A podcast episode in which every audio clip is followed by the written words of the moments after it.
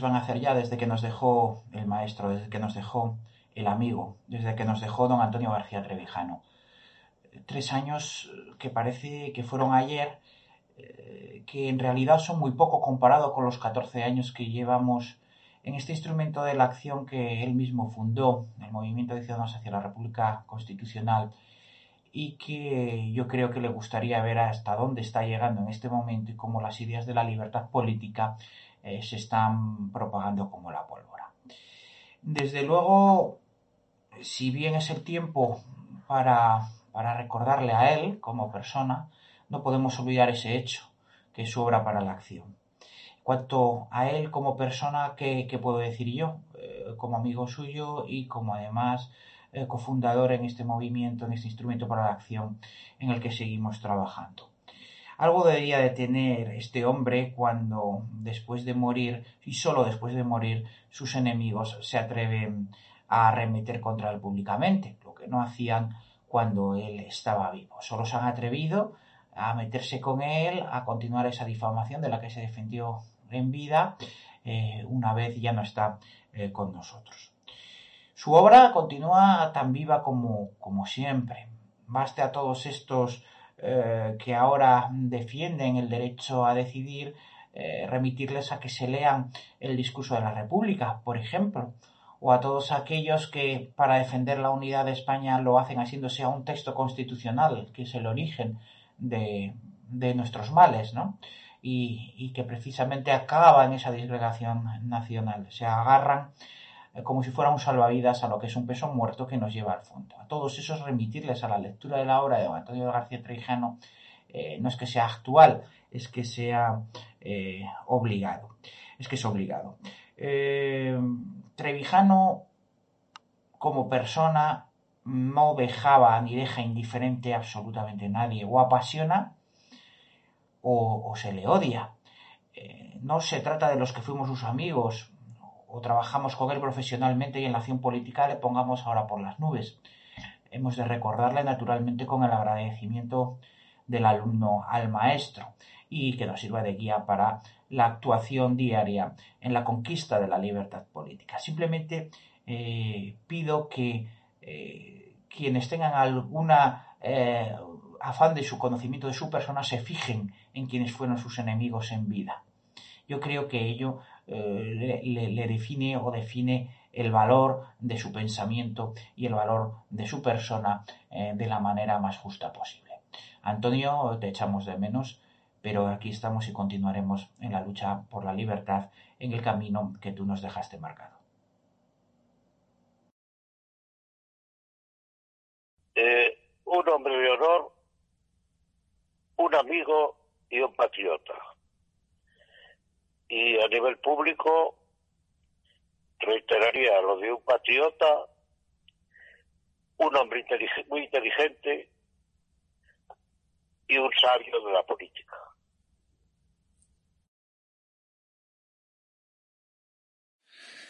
Queridos amigos, no es mi intención realizar un panegírico radiofónico sobre la persona de don Antonio. De todos he sabido cuáles fueron sus logros y su trayectoria. Mi intención, más bien, es, a través de mi experiencia personal y privada, deciros lo grande que fue su calidad humana, su franqueza, su paciencia, su bonomía, su buen humor y lo bien que siempre nos trató a mí y a mi familia cuando nos recibía algunos calurosos veranos en su casa de Somosaguas. España ha perdido uno de los últimos patriotas verdaderos, un hombre que amaba a su país desde el fondo de su corazón. Un país, desde luego, al que le hubiera ido mucho mejor ante la traición de la monarquía ilegítima, con él al frente de una república constitucional. Don Antonio fue el último estadista español del siglo XX, un verdadero sabio que me honró y me distinguió con su amistad sincera y con una enorme simpatía y un respeto intelectual que me asombró y me sorprendió a partes iguales. Deseo que Dios lo tenga en su gloria y que se apiade de España, de esta nuestra pobre España. Gracias, querido abuelo Antonio, allá donde estés. Un cordial saludo para todos, José María Alonso.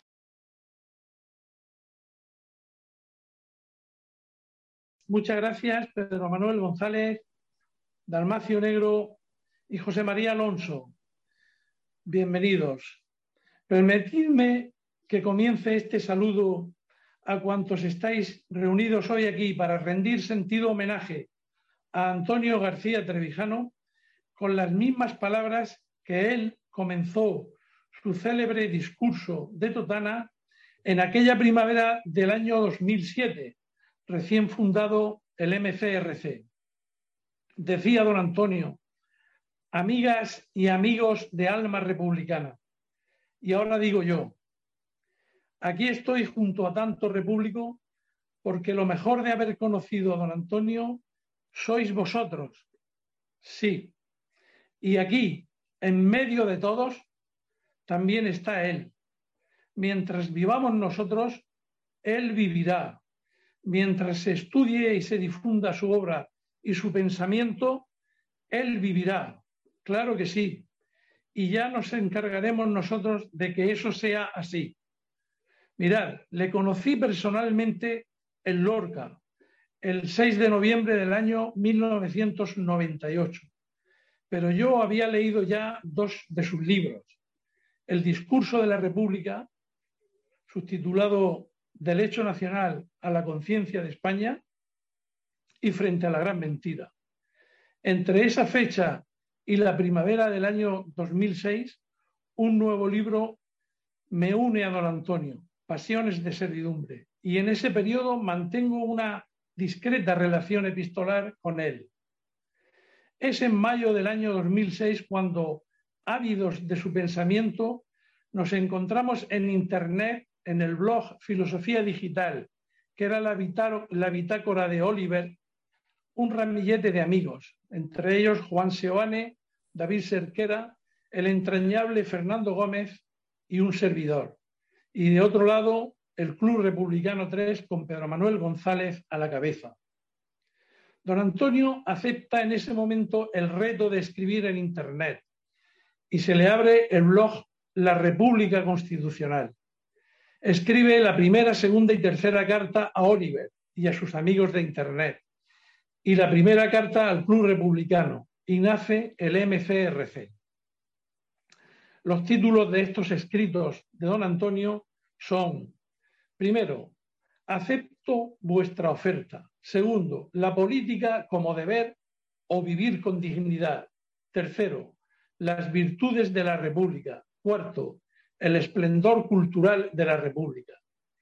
Luego hay un periodo de unos nueve meses en los que escribe en su blog y un gran número de participantes, después de leer sus artículos, pregunta y opina día tras día hasta que comienza a editarse el diario de la República Constitucional y comienza asimismo las emisiones en directo de Radio Libertad Constituyente en la emisora que habíamos alquilado. Luego, Libertad Constituyente Televisión, los programas de, Somos Aguas, Tercio Laocrático, etc. Y después de 14 años de andadura de esta asociación y de que hayan transcurrido tres años desde el fallecimiento de su fundador, aquí estamos para celebrar el haberle conocido y el haber compartido junto a él tanto conocimiento, tanta amistad y tanta experiencia en la acción por la libertad política colectiva. Y ahora, a modo de reencuentro de todos y para religar a todos en el fortalecimiento de la acción política ciudadana cotidiana, aquí estamos junto al maestro porque él y sus libros son para todos nosotros el amigo y el camino eterno e imperecedero. Gracias por estar aquí. Y ahora, seguidamente, voy a dar la voz a otros compañeros que están en este momento en el sitio para que ellos puedan expresar con sus palabras su experiencia de haber conocido a Trevijano y puedan rendir el sentido homenaje que estamos haciendo. Llamo o doy la palabra a Imanol Azcue. Gracias, Vicente. Eh, soy Imanol Azcue, eh, soy guipuzcoano Y bueno, conocí a don Antonio en persona cuando, cuando Elena me, me escribió y me dijo que, que, don Antonio quería que dijera unas palabras en, en, la, conferencia, en la conferencia de Barcelona. Eh, claro, yo me quedé alucinado y lo primero que le dije es, bueno, pues lo mismo, lo mismo de hoy, que tendrán que ser pocas, porque, porque lo mío no es esto, eh, esto de hablar, y menos en público. Bueno, así que eh, después de esto me dijo también Elena que quería que organizase el, el grupo vasco, eh, lo que es el embrión del grupo norte de ahora del MCRC, y bueno, así lo hicimos con compañeros que, que, había en el grupo vasco como, como Joseba, que llevaba ya, ya tiempo y hablaba en la, en la radio. Y, y, nada, pues, pues en eso seguimos. Seguimos donde, donde conocimos a, don Antonio, seguimos en la acción y creo que el mejor homenaje que le podemos hacer es eso. Seguir con los principios que él nos, que él nos, que él nos enseñó, eh, no salirnos de la senda que él nos trazó. Y bueno, como él decía, la libertad viene en nuestra busca ahora más que nunca. Y bueno, y que, y que como dijimos cuando, cuando falleció, eh, Alberto se acordará, eh, ahora está en nuestras manos. Pues nada, pues eso, eh, animo a mis, a, a mis, compañeros y bueno, eh, a, a, seguir en, a seguir en la lucha. Así que bueno, gracias y doy paso a otro compañero. Gracias, Vicente. ¿Cómo estás? ¿Me oís todos? Un abrazo. Adelante, sí, se te oye. Vale, pero no me veo. Ah, bueno, me estoy viendo aquí abajo. Buenas tardes, amigos. Eh, por los que no me conocéis, yo soy Baldomero Castilla. Fui secretario de don Antonio durante más o menos tres años. Le llevaba las cuentas, también colaboré con su programa cuando estaba haciendo los programas en Somos Aguas. Y hacía de técnico, hacía de presentador, ahí fui, hice de todo prácticamente durante esos tres años más o menos. Cuando yo lo conocí, estaba pasando una mala racha económica, me acuerdo perfectamente. Él acababa de, digamos, había estado haciendo el radio que decía Vicente antes, ahí en, el, en Cuzco, en la plaza de Cuzco, una emisora que tenía Ruiz Mateos, y pues al final el hombre tuvo problemas económicos que, y como decía, es justo cuando yo le conocí. Pero él, la verdad es que el dinero no le daba importancia, él se, gastaba lo que había que hacer, lo, único, lo, que tuviera para luchar para conseguir la libertad. Esa era su, meta, entonces no, no tenía otra, otra visión. Era muy generoso, la verdad es que era muy generoso. También era muy ameno.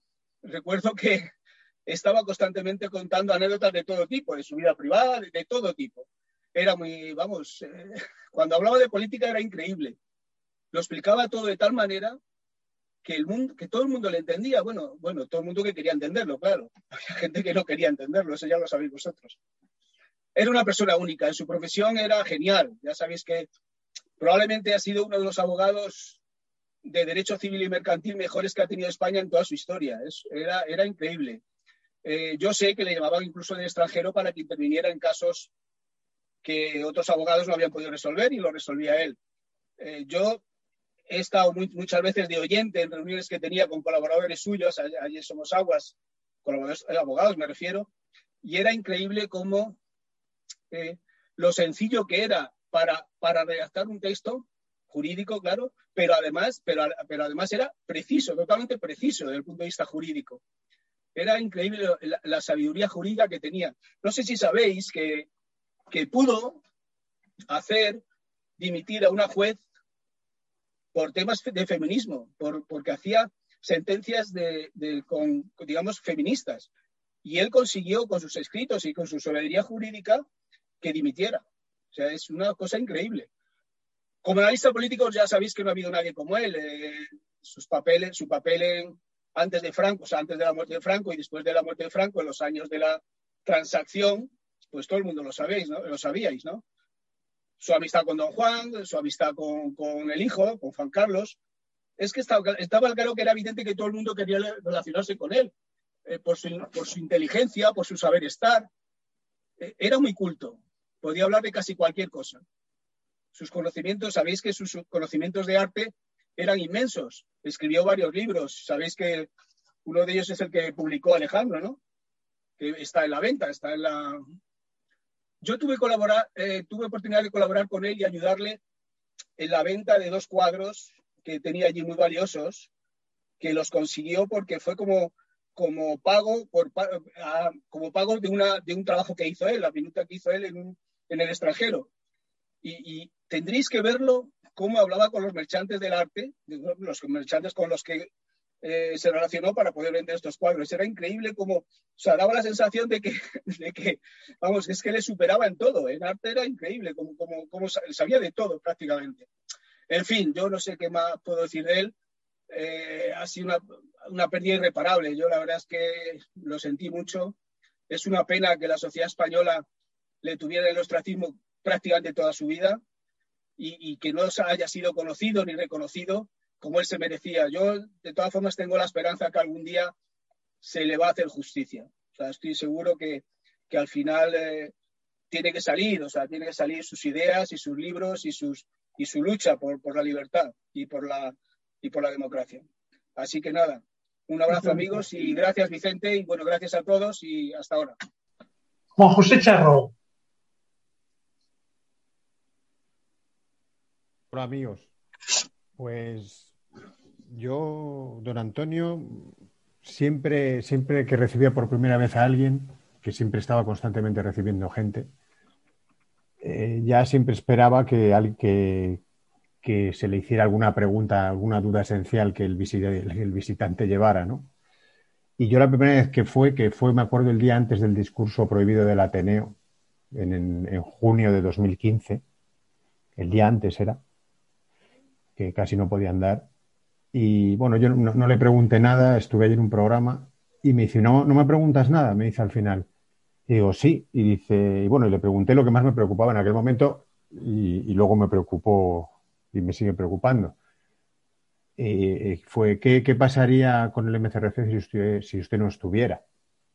Me dijo, no, nada, porque eh, estoy rodeado de un núcleo de personas que es muy leal a nuestras ideas y, luego he visto que efectivamente ese núcleo existe, que ahora sois vosotros, los que estáis aquí, y otros que no han podido estar, pero, pero que también estarían. Y, y, da igual que haya abandonos o traiciones, porque siempre cuando en el proceso de encontrar, de encontrar la verdad, la libertad política, pues hay una parte de gente pues, que por lo que sea no lo, no lo logra porque la, el mecanismo de la servidumbre voluntaria es muy fuerte y algunos, pues, pues no todo el mundo es como vosotros. Así que lo importante es, es lo que, no, ¿qué, qué, qué, voy a decir yo ahora de lo que nos ha dejado Antonio?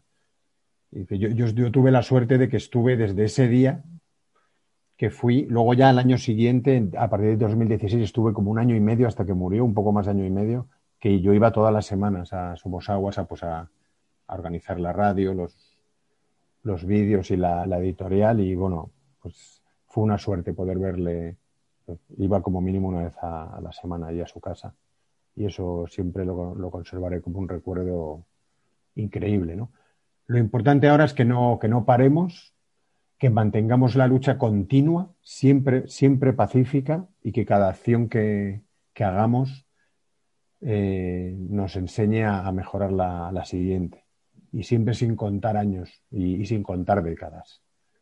Eh, pues nada, os envío un abrazo a todos, amigos. Alberto Gómez, tienes la palabra. Nada, yo quiero agradeceros a todos por estar aquí, por hacerle este homenaje a don Antonio, que se merece esto y mucho más. Y quiero contar pues la anécdota que yo tuve con él, del cuadro que le hice, que pues, pues hace seis años justamente, un 28 de febrero de 2015, me presenté en su casa, gracias a Pedro Manuel, que me invitó para ir a la radio. Y, nada, estu estuvimos en el programa de radio, que me, me, gustó mucho la intervención de don Antonio, como, como siempre lo hacía en la radio. Y, y nada, al acabar el programa, pues me dirigí a él y le dije, te voy a hacer un cuadro. Digo, si, quieres, si tienes una foto de joven, te la hago de joven. Dice, no, no, haz lo que quieras, que yo no soy presumido. Y pues nada, cogeré una foto de internet y, y se la haré. pero no, no encontré ninguna foto que me gustaba y mandé a, unos repúblicos de Madrid que me ayudaran a hacerle la foto con, algo que, simbolizase a, a Antonio y se les ocurrió poner un ajedrez. Pero claro, en el ajedrez aparecía el rey de pie. Y claro, delante de don Antonio un rey no puede estar de pie, tiene que estar tumbado. Entonces, eh, me inventé una jugada para que mandase un, mensaje ese cuadro y introdujese al observador dentro de, del MCRC. Y es con, la jugada de, los caballos que simbolizan el MCRC y, le hacen jaque. Es la avanzadilla, es los que se cargan el, el peso, que son los soldados, que tiene que ser el pueblo, o, la sociedad civil, mejor la sociedad civil, la que derrumbe el sistema. Entonces los caballos simbolizan el MCRC. Y dejo una casilla donde se puede ir el, rey y ese, esa casilla será el jaque mate del observador que con, convirtiéndose en torre o reina le hace el jaque mate y bueno, en, el cuadro que está en casa de don Antonio, ahí lo, explica, que si tenéis la ocasión de ir, pues veréis un cuadro que me, costó un año de hacer, porque claro, yo trabajo de bombero y no, no, le puedo dedicar todo el tiempo que quisiera. Y, nada, ahí está explicado la jugada. Es, lo único que quiero, porque si, me alargo y lo, y lo, torpe que estoy hablando, pues esto es, es un sinfín. Pues nada, muchas gracias a todos y un saludo a todos. Un fuerte abrazo. Muchas gracias. Sí, Vicente. Vicente, un momento. Eh, sí, voy a. Mm, bueno, sabéis que en este programa voy a intentar leer algunas. Eh, en fin, algunas intervenciones que algunos repúblicos dejan a través del chat que tenemos abierto, bien porque no quieren intervenir, bien porque, bueno, prefieren esta otra vía. Así que, ¿verdad, Vicente? Eh, cada dos, tres, cuatro intervenciones de viva voz voy a intentar eh, leer lo que nos van dejando los diferentes participantes en el, en el chat. ¿Vale? Bien. Bueno, pues eh, Juan Yum escribe, eh, nos, da nos, da, nos hace referencia a su historia personal con, con don Antonio. Dice, mi historia es muy simple. Buscaba algo por internet y me topé con un vídeo de la clave en el que intervenía Trevijano. Al oír lo que decía me quedé pasmado y a partir de ahí busqué todas sus intervenciones, hasta que me topé con el MCRC. Me hice socio. Después he seguido escuchando, leyendo y aprendiendo de todos, y hasta ahora. Y también eh, me acaba de, acaban de mandar al, chat eh, otro mensaje eh, de parte de Pedro. Pedro nos dice, yo conocí el MCRC por internet, una fotografía de don Antonio con la camiseta de un equipo de fútbol infantil que publicitaba. Libertad constituyente. Nunca había visto u oído esta expresión. Me interesó tanto que lo busqué, encontré y seguí hasta hoy.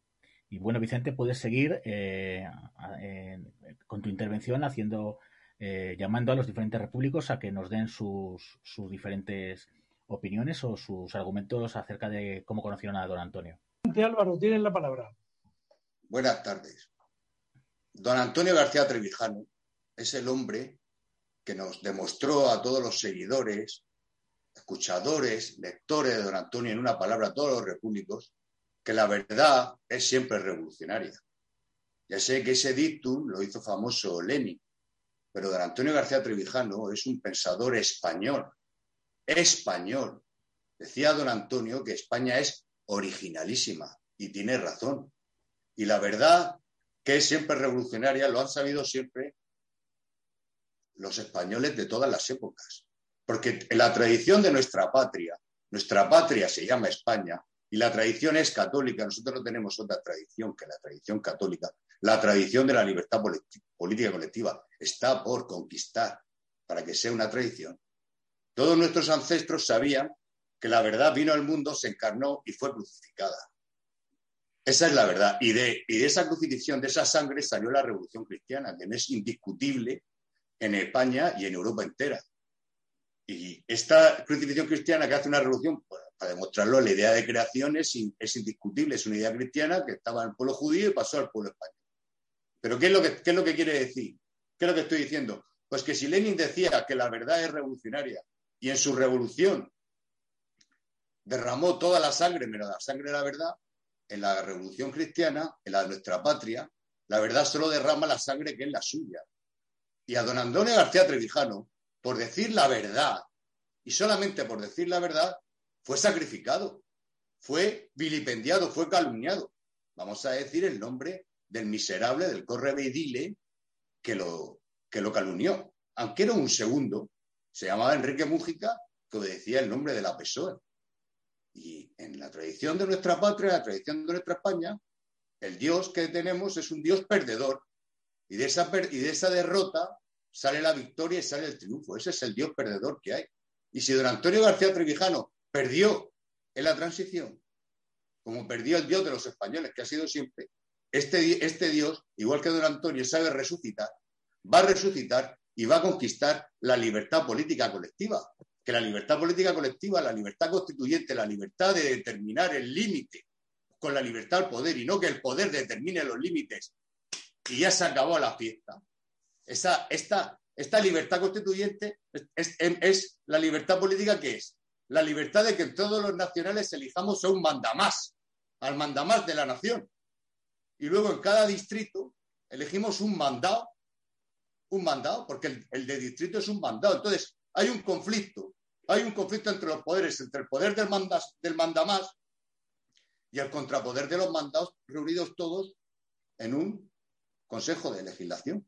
Porque don Antonio García Trevijano es tan revolucionario que es la única persona que ha pensado levantar un contrapoder en Europa de, la Revolución Francesa, que va todo para destruir todos los contrapoderes. Y ese contrapoder es el Consejo de Legislación, un poder legislador que no existe ni en Francia.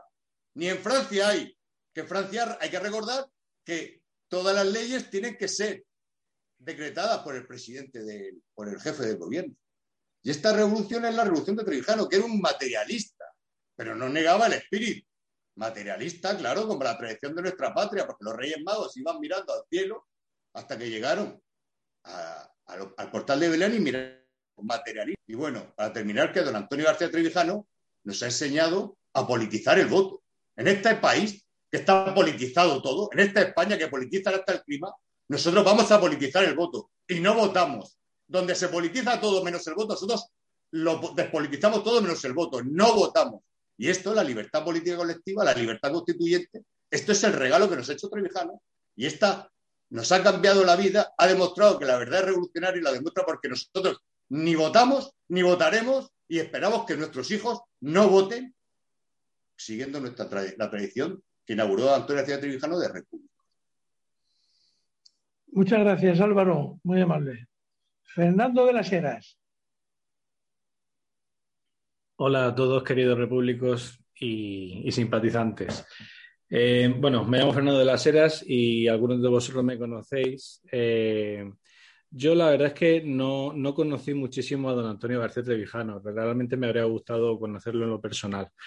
Sin embargo, yo era de esas personas que de repente dejó de votar durante muchos años porque no, no entendía la política, era una absoluta desafección. Y un día, pues mi padre me dijo, ¿por qué no vamos a, ver un simposio del 90 cumpleaños de Trevijano? El, consenso político degenera el idioma. Y dije, oye, parece interesante el título. Y fue ir allí, ver eh, todas aquellas clases magistrales, eh, conocer a algunos repúblicos, no solo de Murcia, sino de toda España, y empezar a entender lo que era pues, la democracia, la separación de poderes, el diputado de distrito, eh, todas esas cosas que eran tan importantes que nunca nadie me había explicado.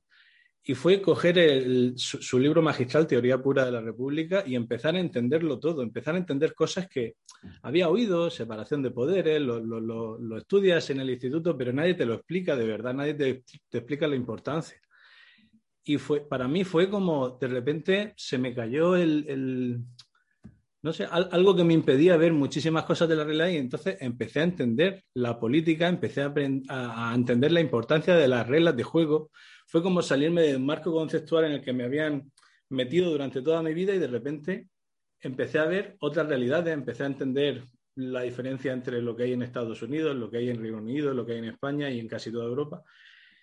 Y, la verdad es que fue, fue algo mm, increíble. Y yo por eso lo único que puedo decir es gracias a don Antonio García Trevijano por, por, todo lo que nos ha, por todo lo que nos ha enseñado. Y como ya habéis dicho antes, tampoco quiero hablar mucho de esto porque ya lo habéis dicho, que aunque hace tres años falleciera don Antonio García Trevijano, su legado sigue vivo en nosotros, en cada uno de los repúblicos que sabe qué es lo que hay ahora mismo, sabe qué es lo que quiere cambiar y sabe cómo tiene que cambiarlo. Así que mis últimas palabras son pues las mismas que le dije a don Antonio, que muchas gracias por todo lo que me ha enseñado. Muchas gracias, amigo Fernando. Tiene la palabra, tiene la voz ahora Alberto Iturralde. ¿Qué tal amigos? Eh, muchísimas gracias por la invitación y nada, eh, yo solamente os puedo contar que para mí, eh, probablemente Antonio, don Antonio, que yo nunca le pude dejar de hablar de don Antonio, aunque me lo decía muchas veces, no, mis amigos me llaman Antonio. Y yo seguía, no, no, usted me tiene que permitir llamarle don Antonio. Pues eh, yo conocí a don Antonio personalmente bastante más tarde de lo que el tiempo que llevaba escuchándole. Yo llevaba escuchándole desde el año 2013. En un foro de bolsa que yo tengo, un usuario eh, puso un audio de un señor que estaba contando eh, sobre bolsa algo que yo venía contando, que es denunciando una de las maniobras que realizaba uno de los valores del IBEX. Y de repente me quedé alucinado. Digo, ¿cómo puede ser que yo sea el único que en España está explicando esto y hay alguien que también lo sabe? Bueno, pues empecé a tirar del hilo, empecé a escucharle más y descubrí pues, lo que todos habéis descubierto. A un tipo maravilloso, para mí ha sido mi padre intelectual eh, y así lo será siempre. Eh, y realmente, mm, desde entonces, una vez que ya comencé a escucharle, pues eh, fueron surgiendo muchas cosas casuales y maravillosas que me llevaron a poder estar con él.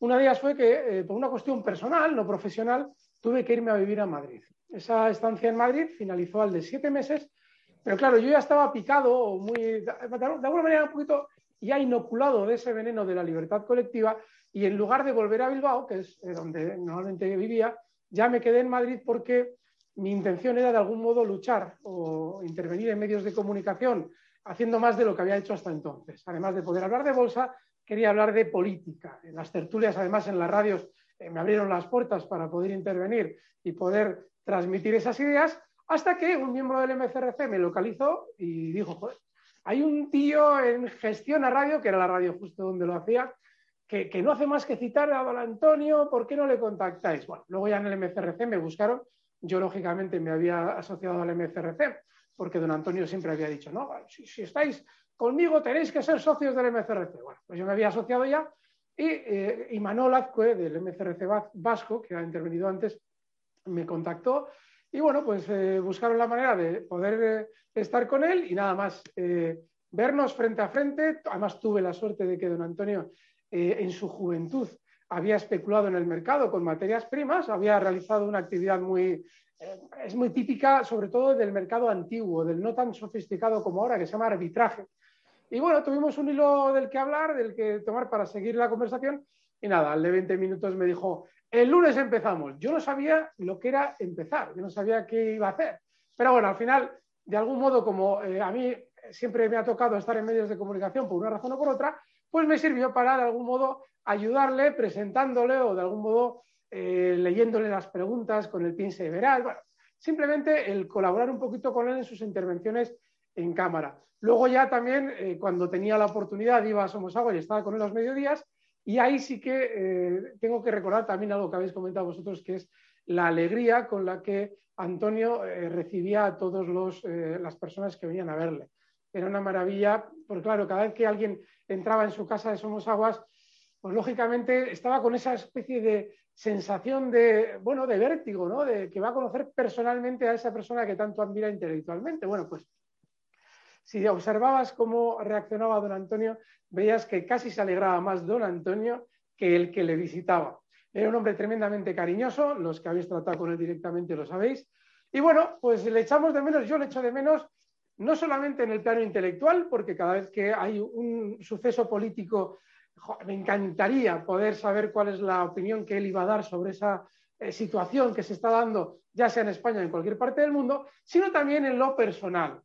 Eh, don Antonio era un tipo absolutamente caluroso, cariñoso, era terrible. Era un hombre además del que eh, recuerdas cuando tenías, yo como iba también los mediodías, cuando podía, a charlar con él de cosas de la vida, recuerdas muchísimas referencias eh, solamente humanas que él te daba, ¿no? Yo me acuerdo de, siempre me preguntaba, ¿no? Porque yo era, aquella época era, salía mucho de juerga por Madrid y si había conocido una chica me preguntaba esto, lo otro, le hacía la ficha enseguida. Es decir, era un hombre que era absolutamente, no solamente sabio, sino absolutamente generoso y maravilloso con todos los que le rodeaban. De manera que, bueno, eh, agradezco al MCRC que haya dado la oportunidad no solamente de estar aquí, sino de haber convocado a todos para poder hablar de don Antonio y nada, que ha sido un placer enorme el poder dar mi experiencia sobre él. Un fuerte abrazo. Muchas gracias, Alberto. Un abrazo. Vicente, Vicente, si no te importa, voy a leer eh, Adelante. Cuatro, voy a leer cuatro testimonios eh, cortitos que nos han dejado en el chat para dar también oportunidad a las personas que nos están escribiendo. Leo primero el de Mariana de Castro. Viene a decir que mi experiencia es tan reciente. La aportación que puedo dar es la suma de otro grano de arena. Conocí las ideas de don Antonio durante el confinamiento.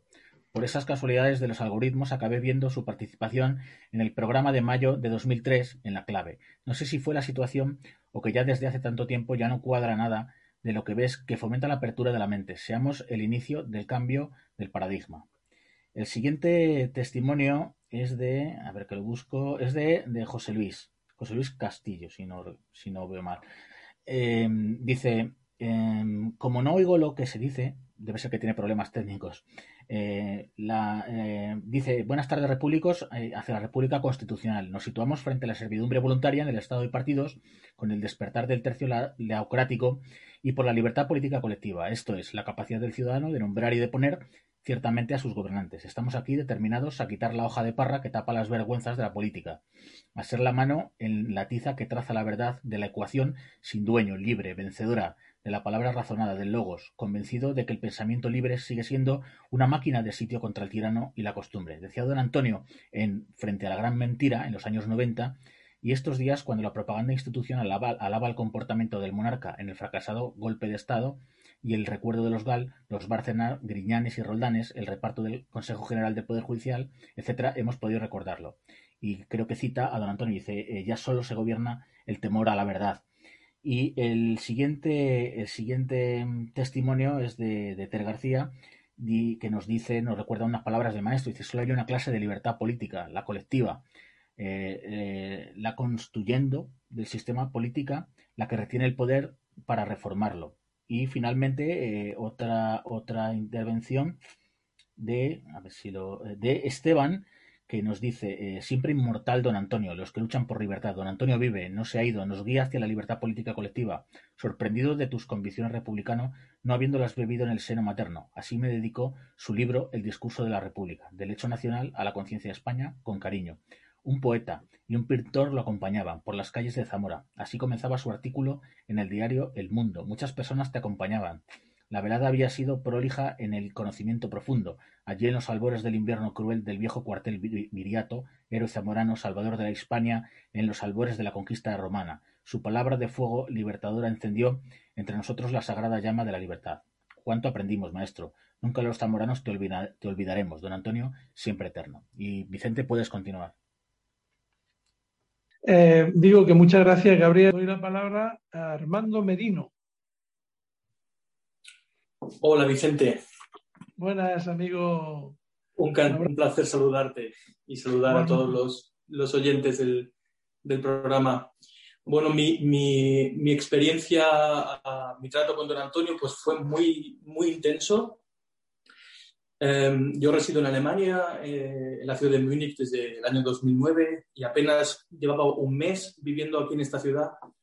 Cuando, sí, eh, en Internet me encontré con sus, con sus intervenciones en la clave y bueno, pues eh, durante muchos días estuve obsesionado con, con las ideas de, y las intervenciones que, que, que expuso Antonio en aquellos programas de la clave que, que bueno, supusieron una bofetada intelectual mayúscula. Eh, al cabo de, pues, no sé, un poquito tiempo, encontré el, el, el, blog al que ya ha mencionado Vicente al comienzo y, bueno, me leí prácticamente todos los artículos y, bueno, me atreví a, a escribirle un, un, comentario en uno de los artículos a don Antonio y cuál fue mi sorpresa que, que, que me contestó a, a, las pocas horas.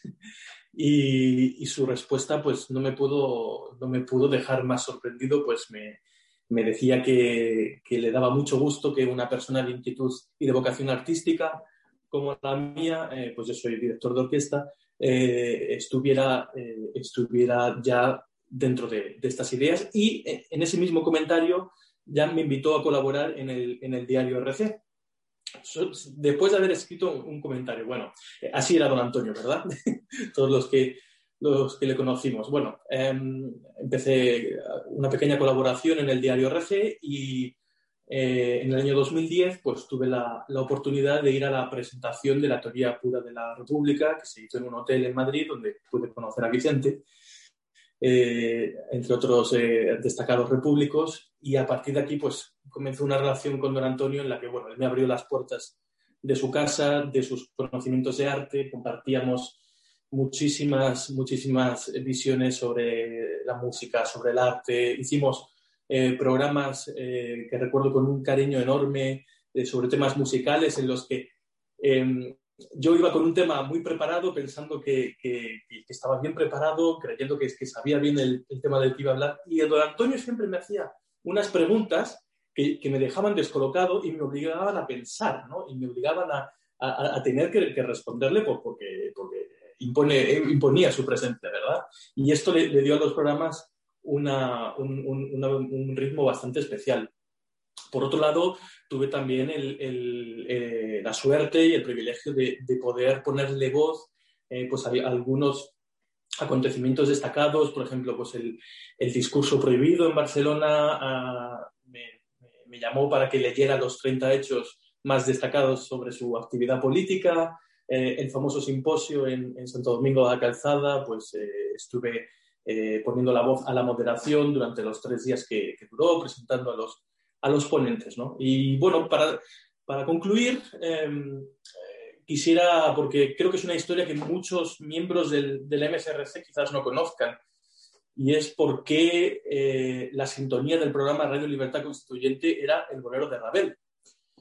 Esto se remonta ya a los inicios de, la, de cuando el programa de radio se emitía en Radio Libertad, en aquella radio alquilada, y recuerdo que, bueno, pues una persona que estuvo, eh, que estuvo en, el entorno del MCRC eh, había compuesto una, una, música, una sintonía, que después del primer día de emisión a don Antonio no le gustó nada y, no, y no, la quiso volver a escuchar jamás.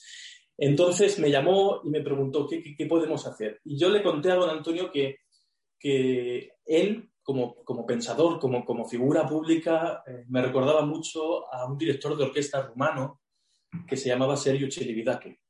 Pues eh, si uno de los lemas del MCRC era verdad igual a libertad, eh, uno de los, quizás la, frase más icónica de este director de orquesta rumano era que la verdad en la música y en el arte es la libertad. Eh, yo siempre tuve un, uní a estos dos personajes con, con, mucho interés. Y el caso es que le dije a don Antonio, Antonio, escuche esta, esta versión del bolero de Ravel, pieza que él, por supuesto, conocía, y, y, y, dígame qué le parece. Y entonces le encantó y ahí llegamos a, a la conclusión de que eh, la, la, forma de la construcción de esta pieza musical en la que eh, diferentes instrumentos de la orquesta tocan siempre la misma melodía, y poco a poco se van uniendo hasta que al final de toda la pieza suenan, tocan todos los instrumentos a la vez y ahí es donde se produce esa, esa, esa metáfora de, de, la libertad política colectiva. Y, y, y nada, pues eh, escogimos el, el fragmento y, y, gustó tanto que, que desde entonces pues, eh, pasó a ser la, la sintonía del MCRC.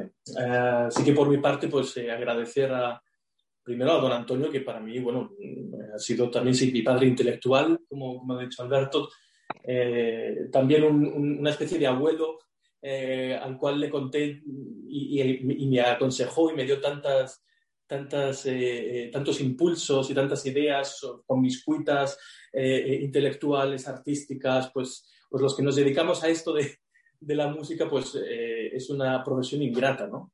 Y, y él siempre, te, él siempre sabía, sabría, sabía encontrar las palabras adecuadas. Y también pues agradezco que gracias al, al MCRC eh, he podido conocer a, a, personas de una enorme eh, valía moral, intelectual, como Vicente o como Alberto, bueno, y muchísimos otros más. Y, así que, pues, eh, nada, encantado de estar aquí, gracias por la oportunidad y un fuerte abrazo a todos. Muchas gracias, Armando. Un abrazo. Encantado de escucharte siempre. Y ahora doy la voz a Iñaki Muñoz.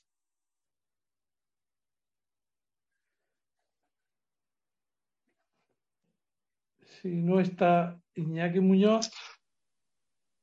Iñaki Muñoz no está, pero, pero está Pepe Muñoz, que es su padre. Pues Pepe Muñoz, adelante. Gracias, Vicente. Buenas tardes a todos y un saludo.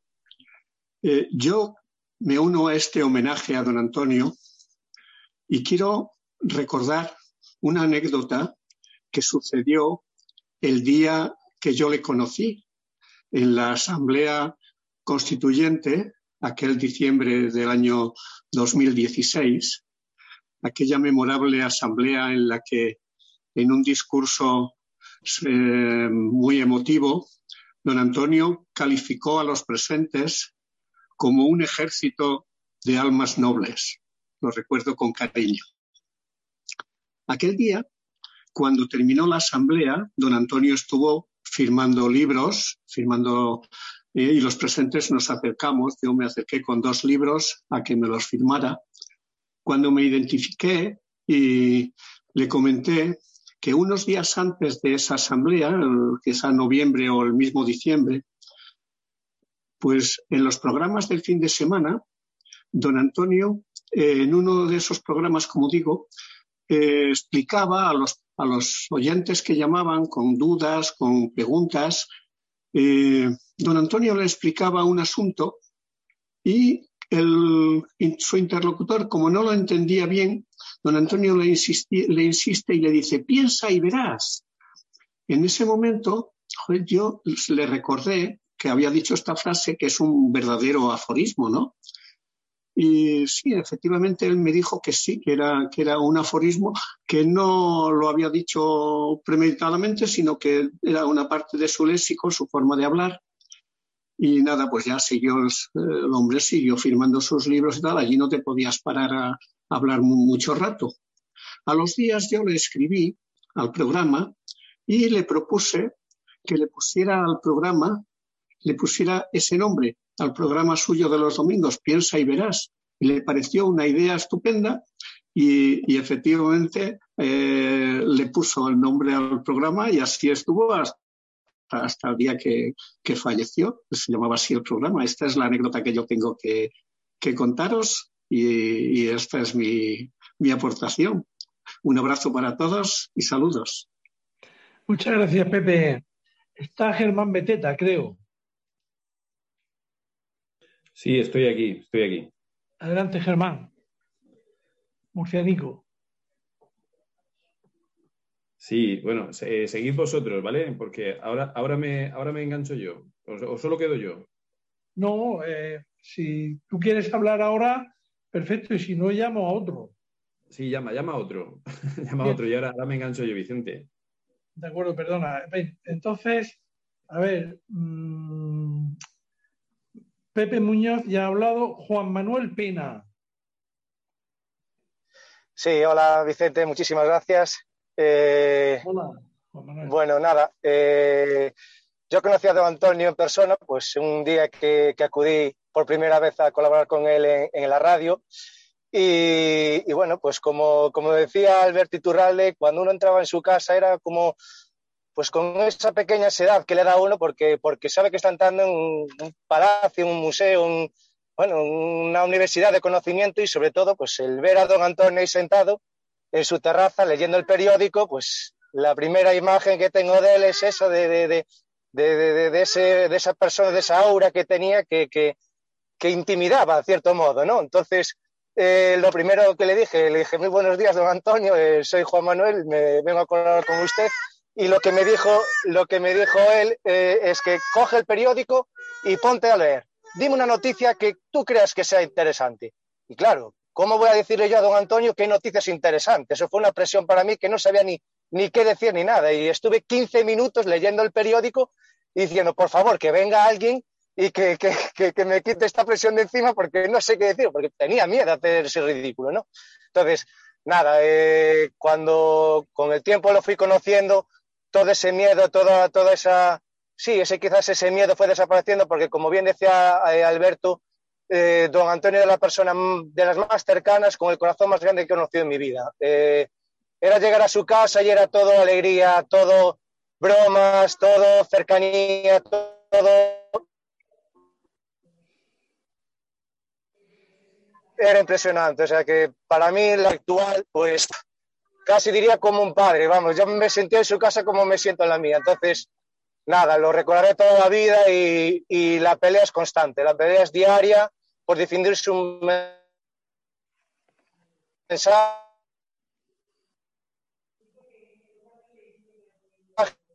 por, por hacer suyo y, o por hacer nuestro toda esa, todo ese pensamiento que él nos mostró y tengo a mí que le hubiese encantado conocerla y, bueno, un saludo a todos y muchísimas gracias por, por permitirme esto. Muchas gracias, Juan Manuel. En ruta, magnífica tu intervención en el auto. Un abrazo, buen viaje. Y ahora nos vamos a Sevilla a ver, a, a ver lo que nos dice Manuel Ramos, nuestro amigo Manu Ramos. Hombre, encantado, encantado de saludarte, Vicente, y a, ti y a todos. Hace un montón de tiempo que, quería estar con, en contacto con vosotros y, yo, en fin, eh, yo es que se pueden encontrar tantas cosas de este titán que mm, podríamos estar 10.000 horas. Yo, mm, yo tampoco voy a extenderme mucho.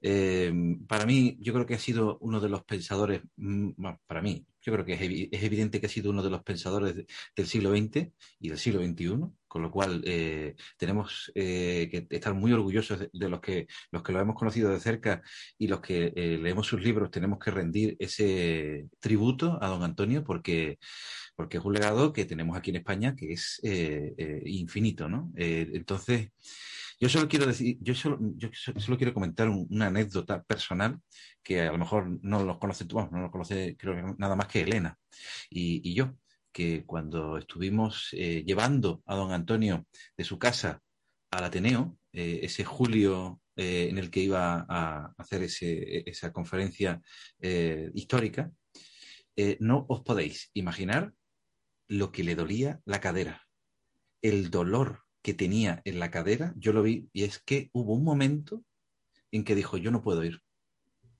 Pero es que casi se le saltan las lágrimas. Y, y, os lo digo porque estuve con él y digo, es que no, no podemos llevarlo, no podemos llevarlo. Y entonces estuvo unos segundos callado y dijo, vamos. Y entonces fue cuando Elena y yo lo llevamos en coche para allá. Eso fue emocionante.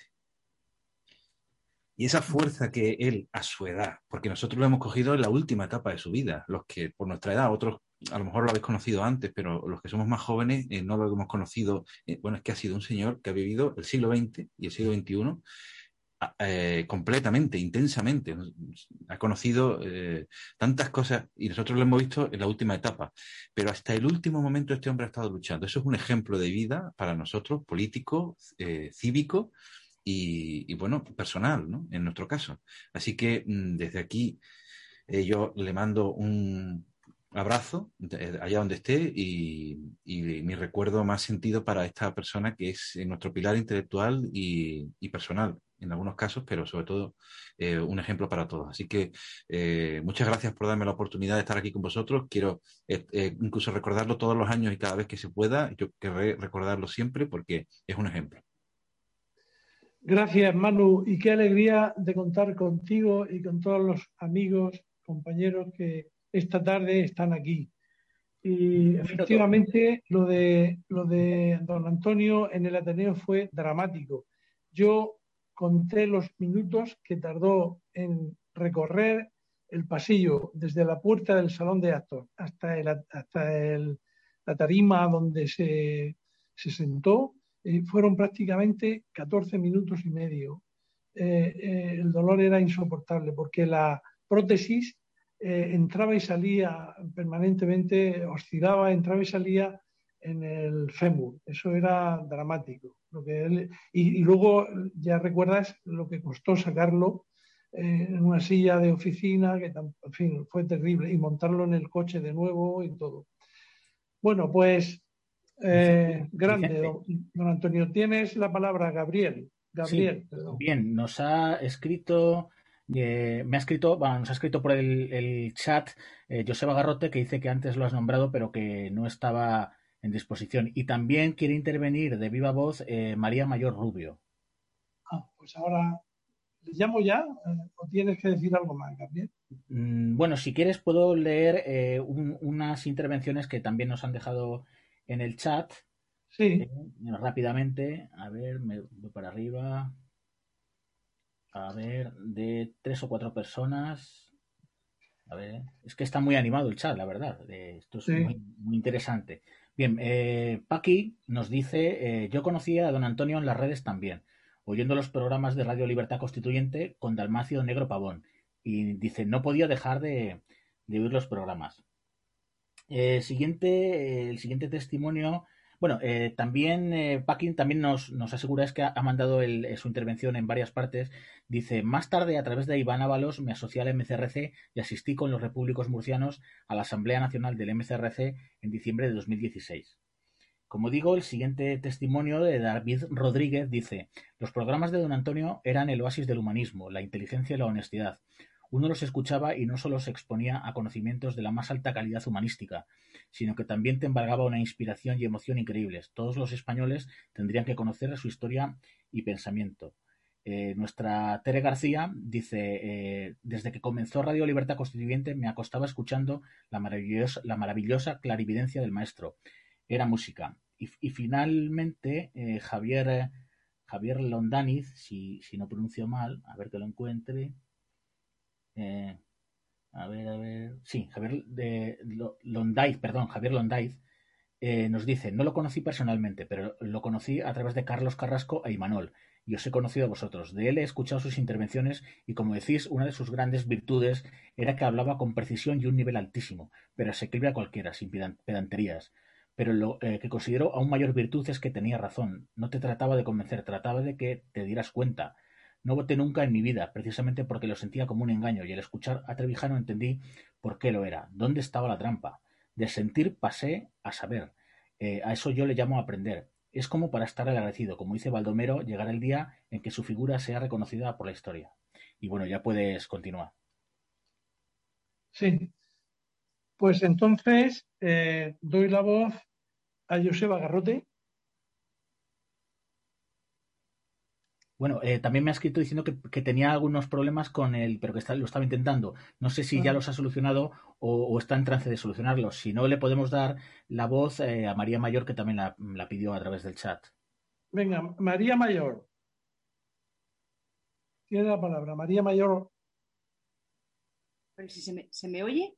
Sí. Hola, María. Adelante. Hola, buenas tardes.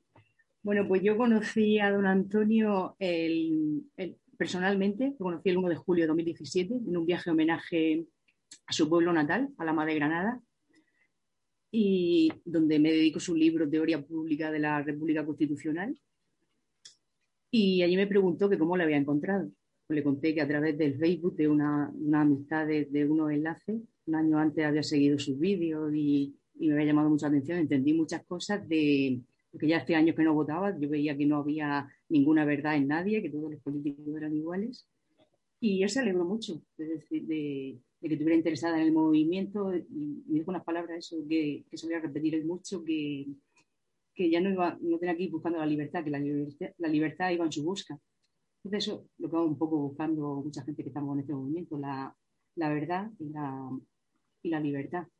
Y luego ya pues a través de, bueno, quien me puso en contacto también para el viaje todo eso, pues Vicente Carreño, que da las gracias por todo el interés que tiene, la dedicación en conseguir los libros, en darnos consejos y todo eso, que esto es aprender. Yo siempre busco personas inteligentes y sabias. Eh, yo para mí, don Antonio es de las personas más sabias que, he conocido y escucharlo es que aprender. Luego, aparte de los repúblicos, que aprendo mucho. En... María, he dejado de escuchar eh, Parece que Germán ya puede intervenir. Por si Sí, pues María, muchas gracias. Doy la palabra a Germán, entonces. Germán Beteta. Hola, Vicente. ¿Me oyes? Adelante, Germán. Sí, te oímos. Hola, pues nada, eh, encantado de saludarte y de verte. Hola, Murcianico. que nada, te veo muy bien. Eh, nada, y bueno, y saludaros a todos también. Eh, bueno, pues un poco lo que ya sabemos todos, ¿vale? solo quería, bueno, mi intervención, lo que quería yo decir es un poco, pues también señalando algún tipo de anécdota. Es recuerdo que yo conocí a don Antonio en, el año 2011 en una visita, en una conferencia que hizo en la Universidad de Murcia, que tú recordarás, Vicente, porque creo que lo organizaste tú. Tú y yo no nos conocíamos entonces. Claro. Ni siquiera nos conocimos ese día, tampoco. Eh, pero sí que te acordarás de que cuando la persona que lo presentó, que era un profesor de la Universidad de Murcia, sacó unos papeles eh, y a la hora de presentar empezó a explicar que la, Junta Democrática de España fue un órgano constituido, más o menos ideado por el, por el Partido Comunista. Y en ese momento fue cuando don Antonio le, paró, no le dejó seguir hablando, y le dije no, y le dijo, ¿sabes cómo se, cómo se ponía? Como, como muchas veces él, pues bueno, cuando tenía una verdad delante no podía, no podía consentir que, que, dijeran otra cosa, le paró y le dijo, no, eso no, no es verdad. Eso no es verdad porque, porque, porque yo estaba allí. Y entonces este profesor insistía, no, es que mira, lo he sacado de, una documentación, de unos archivos que, son bastante fidedignos. Y decían, no, no puede haber nada más fiable que mi palabra porque fui yo el que, el que, el que lo hice.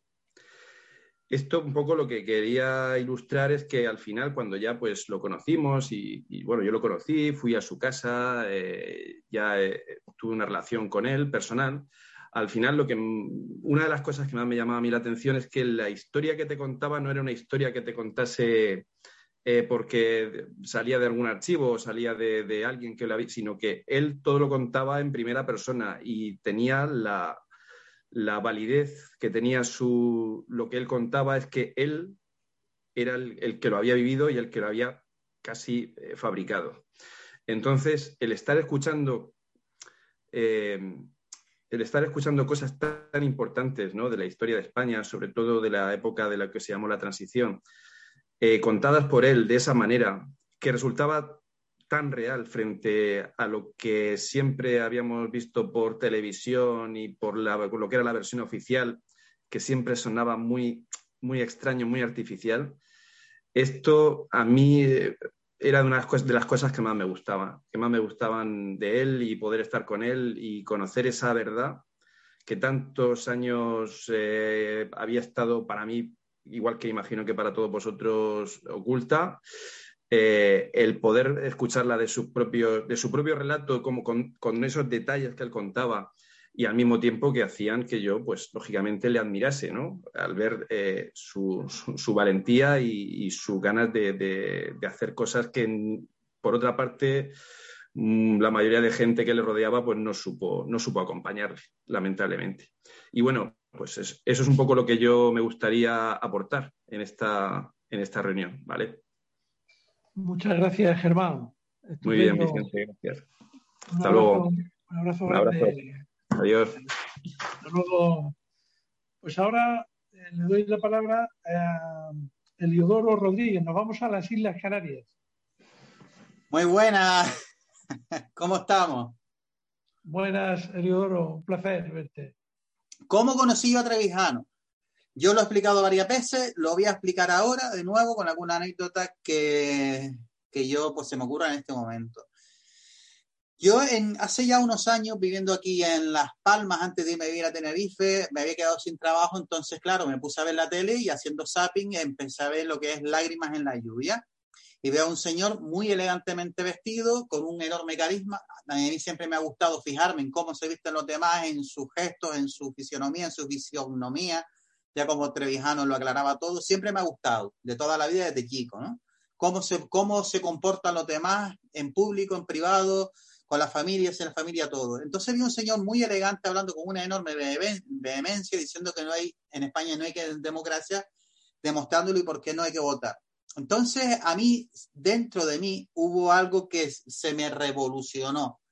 ¿Por qué? Porque ya había dejado de votar hace tiempo y, sin embargo, yo cuando era más joven me negaba a votar, hasta que un amigo me convenció de que no tan solo aquí había que votar, sino que además meterse en un partido, con lo cual me metí en el Partido Socialista Obrero Español en la Juventud Socialista, para más INRI, ¿no?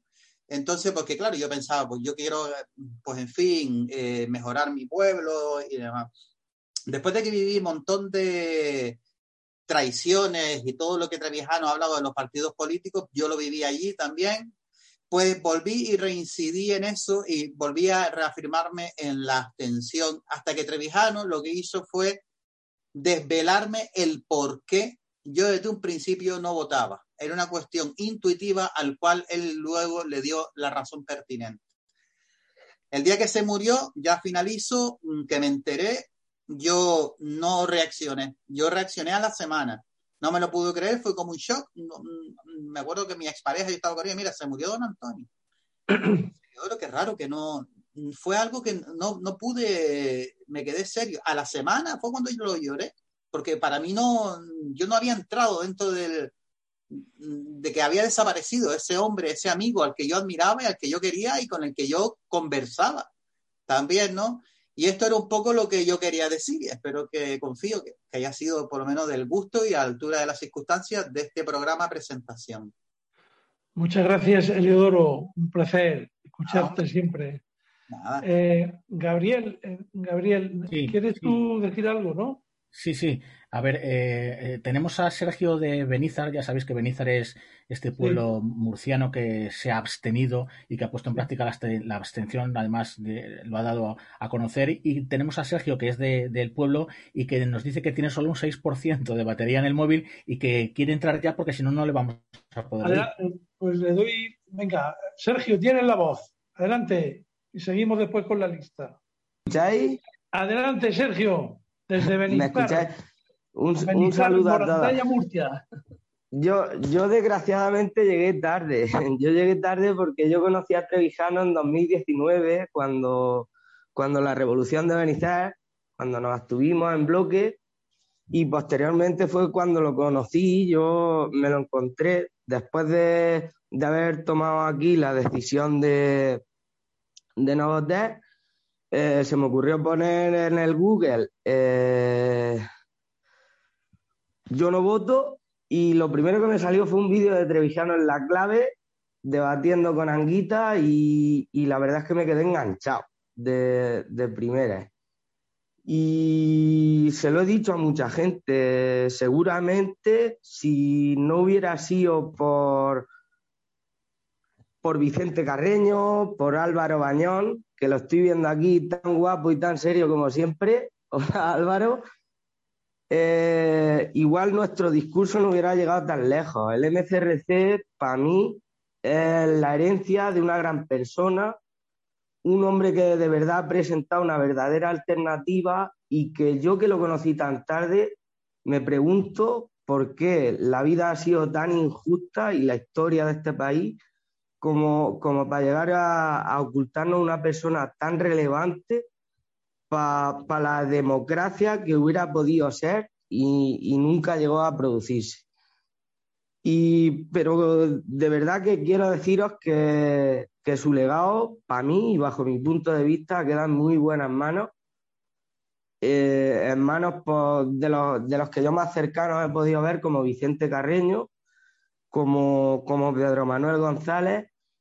Creo que, que, su legado tiene mucho más que dar de sí y sin haberlo conocido y sin tener mucho que aportar a, la conversación y, al programa de hoy, eh, seguro que allá donde esté está muy orgulloso de que, de que sigáis y hayáis cogido su testigo de la manera que lo habéis hecho y deciros que desde aquí, desde Benizar, por lo menos yo, y hablo en mi nombre, eh, estoy muy orgulloso y muy contento de haber tenido contacto con vosotros, de, haber conocido a, a, de Madrid y a tanta gente que nos habéis ayudado y nos estáis ayudando a que este pequeñico trocico de pueblo abstencionario que, que un día mediante eso y, con ayuda de vuestros conocimientos lo, lo pudo hacer de manera tan efectiva,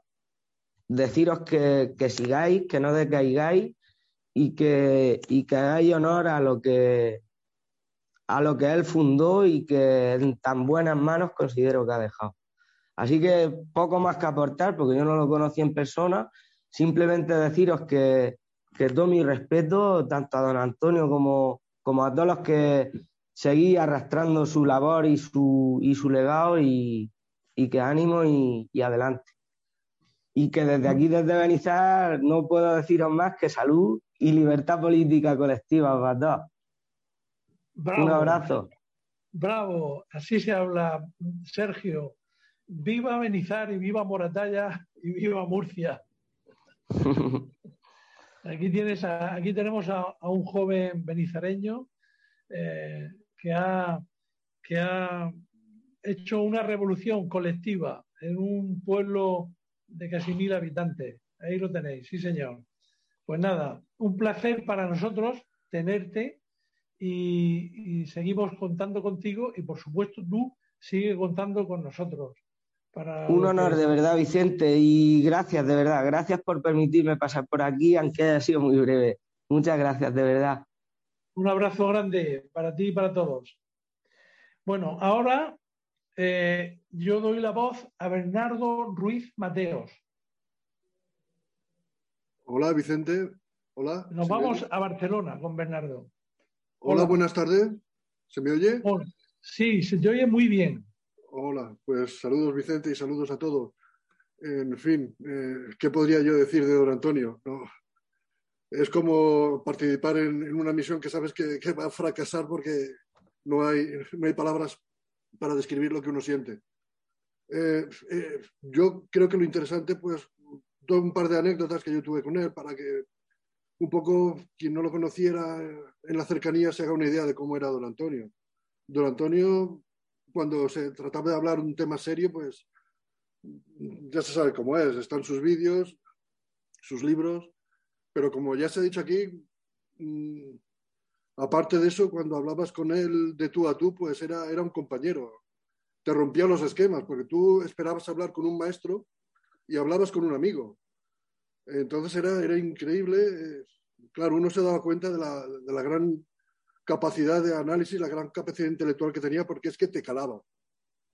Te calaba psicológicamente y entonces él notabas que hacía el esfuerzo por ponerse a tu nivel, por hablar de tú a tú contigo en el tema que se tratara. Y entonces, en fin, eh, yo como dos anécdotas concretas, pues, ¿qué podría decir? Pues el primer día que fui a, a Somosaguas, mmm, se estaba hablando sobre, sobre Cataluña que si había o no cultura catalana, entonces uno de los intervenientes decía que no, que no había cultura catalana, que lo que vienen eran culturas catalanas, el que no, no, no, Cataluña tiene un idioma propio, tiene una historia propia y por, lo, por supuesto que tiene, que tiene cultura catalana. ¿Cómo vais a decir que no? Bueno, eh, el programa terminó y entonces, claro, eh, yo, yo, esto no me lo esperaba, pero eh, sale de su, de su silla, donde, de la mesa donde hacía los programas, y se va a sentar al diván que, que, tenía él al lado de la ventana donde contemplaba su terraza. Y al pasar, bueno, yo estoy allí. Y, pasa por mi lado y me, gira la cabeza, me hace un guiño y me dice, ¿has visto cómo defiendo a Cataluña? claro, esos pequeños detalles así no, no te los esperas y es, lo que te sorprende, lo que dices, bueno, es imposible. La primera vez que vengo aquí no me conoce de nada y notas que es él el que está intentando eh, hacer, o sea, caerte bien a ti, no, no, al contrario. Entonces, claro, te descolocaba alguien de una grandeza intelectual, una, con una trayectoria como la suya, que, que está intentando mm, caerte bien o ser simpático con alguien que es un desconocido, pues ya, ya te daba la, imagen de, de, lo, de, lo, que había detrás, una gran persona. Eh, luego, luego, otro detalle que, que viví es que era verdad aquello que se decía de que, o se dice, de que era, era un, un niño de 90 años, era un joven, un adolescente de 90 años. Eh, se notaba en muchos detalles, pero yo, por ejemplo, lo noté estando con él, bueno, habían miles de detalles, ¿no? Pero este para mí fue el más, pues se le, se le dijo, mire, don Antonio, este, este programa o este hashtag de Twitter ha tenido un millón de, no sé, si visitas o seguidores o, o, la resonancia o, en fin, lo que, no, no recuerdo exactamente el, término técnico. Y entonces él se levantó, se giró, pero, pero bueno, ¿cómo es posible? Pero, no, no, ¿Qué me dices? ¿Qué me dices? ¿Un, millón? Pero esto, esto es imposible, no puede ser. No me lo creo, no me lo creo. A ver, repítemelo. ¿Pero cómo es esto?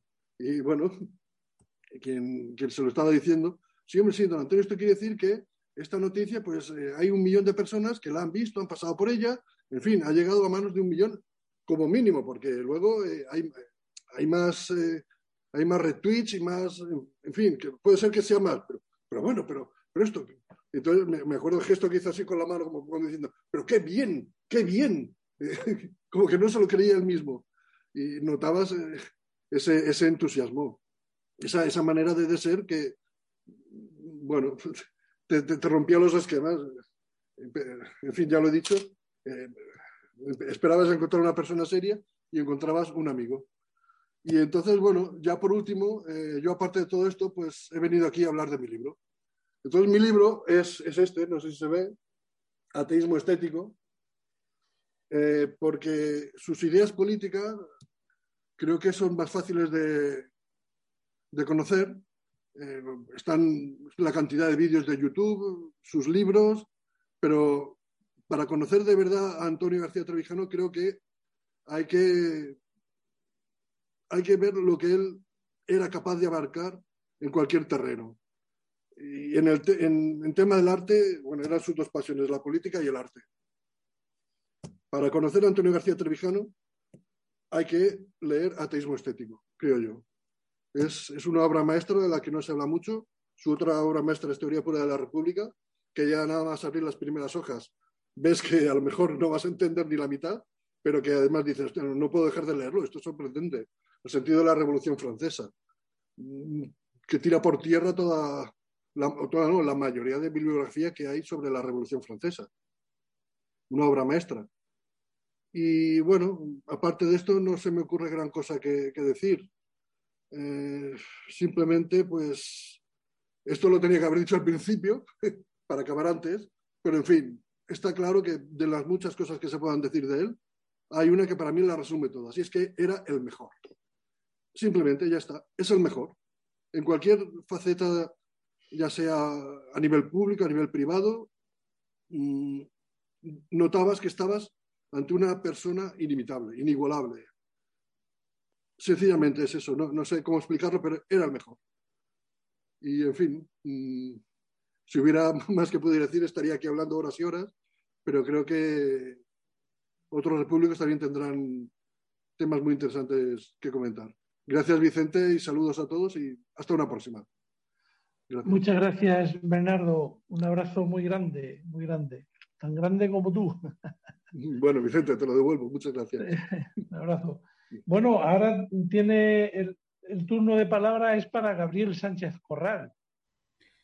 Sí, bueno, yo creo que la mayoría de los que estamos aquí ya me conocéis. Eh, he hablado mucho de mis testimonios personales de cómo conocí a don Antonio García Trevijano y bueno, como también lo tengo por pues en otras grabaciones, etcétera, también del propio MCRC, prefiero, eh, dado que somos muchos y estamos desbordados, eh, dar paso a otros, a otros compañeros. Si en un futuro programa, pues si alguien quiere conocer mi, mi, experiencia personal, pues la dejaré. O si al final del programa queréis que la cuente, pero prefiero, insisto, dar, leer un par de testimonios que nos han dejado eh, en el chat y algunas peticiones que también de personas que quieren hablar de, de viva voz. Por tanto, eh, Andrés Parra nos ha dejado un comentario eh, acerca de, de, don Antonio. Dice, mi acercamiento a don Antonio fue a través de Balbín, en la clave, siendo yo adolescente, y en el que cuando se hablaba de política aparecía don Antonio exponiendo una opinión diferente y que es la que me convencía. Durante mucho tiempo lo perdí de vista y tras algunas votaciones a las que acudía eh, con la sensación de no poder decidir nada, con eso dejé de votar, y fue cuando recordé su figura y me pregunté que qué habría sido de Trevijano, nombre con el que le daba paso Balbín. Busqué, encontré, le escuché de nuevo y hasta ahora. El siguiente eh, testimonio Eh, bueno, eh, nos ha dicho Sebastián Núñez, es que no sé si estará por aquí, porque insisto, el, el, chat se ha ido animando según ha pasado el programa y casi que no doy abasto yo solo para leerlo. la participación es muy grande. pero también María Serrano nos ha, insisto, Sebastián Núñez nos quería mm, hablar, no sé si estará por ahí. pero paso a, leer también el testimonio de, de María Serrano, que se ha animado y nos ha escrito. A ver que lo encuentro. Disculpad. Eh, bueno, Joseba Garrote eh, también me ha dicho que en otro programa igual pues eh, nos cuenta porque su testimonio es muy largo y a través del chat pues la verdad que es un poco un poco oneroso. A ver, María María Serrano. A ver, vale. Vale, María Serrano nos dice, yo conocí a don Antonio hace años, le he seguido y escuchado sus programas aprendiendo tantísimo con él. Tuve la suerte de conocerle personalmente, de estar en su casa, entrar en su impresionante biblioteca y también dice Trevijano fue un hombre brillante. Y bueno, antes de, ceder el paso, sí os voy a decir, mm, porque no me, tampoco me quiero quedar sin, hablar un poco de Trevijano, solo dos cosas, muy rápido. Eh, yo destaco de, don Antonio, eh, más allá, la figura pública ya la conocemos todos un poco y creo que el que ve este programa también quiere saber un poco cómo era Trevijano un poco en la, en la intimidad y en la cercanía. Y yo destaco sobre todo dos cosas que ya se han nombrado, eh, que es la, tremenda sensibilidad eh, que tenía sobre todo en cuestiones relacionadas con el arte y cómo él cuando por ejemplo te hablaba de un cuadro que, de los que él tenía eh, por su casa pues verdaderamente cómo afloraba cómo le brillaban los ojos y cómo veías cómo su, alma de alguna forma intentaba salir y para contagiarte de esa sensibilidad tan tremenda que tenía en, cuanto a las obras de arte que en ese momento te rodeaban y luego también otra cosa que es la timidez don Antonio siempre te decía en privado dice, si en el fondo yo soy muy tímido, lo que pasa que me pongo vehemente y hablo con ese, de esa forma ante, ante, ante un micrófono, etcétera, porque dices, es la forma que tengo yo de, de, un poco de superar la timidez, de ahí, ¿verdad? Esa, esa dicotomía del, del trevijano figura pública y el trevijano, el trevijano en, en, el, en el ámbito más cercano, ¿no? Y bueno, también por supuesto su sentido del humor y a veces eh, la ironía y los chistes, dejaba con un par de palabras, a veces te hacía un comentario sobre alguna noticia que había leído y ya sabías un poco por dónde iba. Y con una mirada ya sabías, cuando ya te, como bien ha dicho Bernardo, esa psicología que tenía, ¿no? Como, como te calabas al principio, sabía qué tipo de sentido del humor te gustaba o, qué tipo de bromas te iban, te iban a hacer gracia. Y bueno, Vicente, puedes, puedes continuar. Sí. Bueno, pues eh, yo solo quiero añadir, porque Bernardo Ruiz Mateo ha hablado del libro Ateísmo Estético y ahora también has hecho tu referencia al tema. Entonces yo quiero leer eh, tres líneas que escribió Manuel García Viñó del Centro Nacional de Documentación de la Novela Española.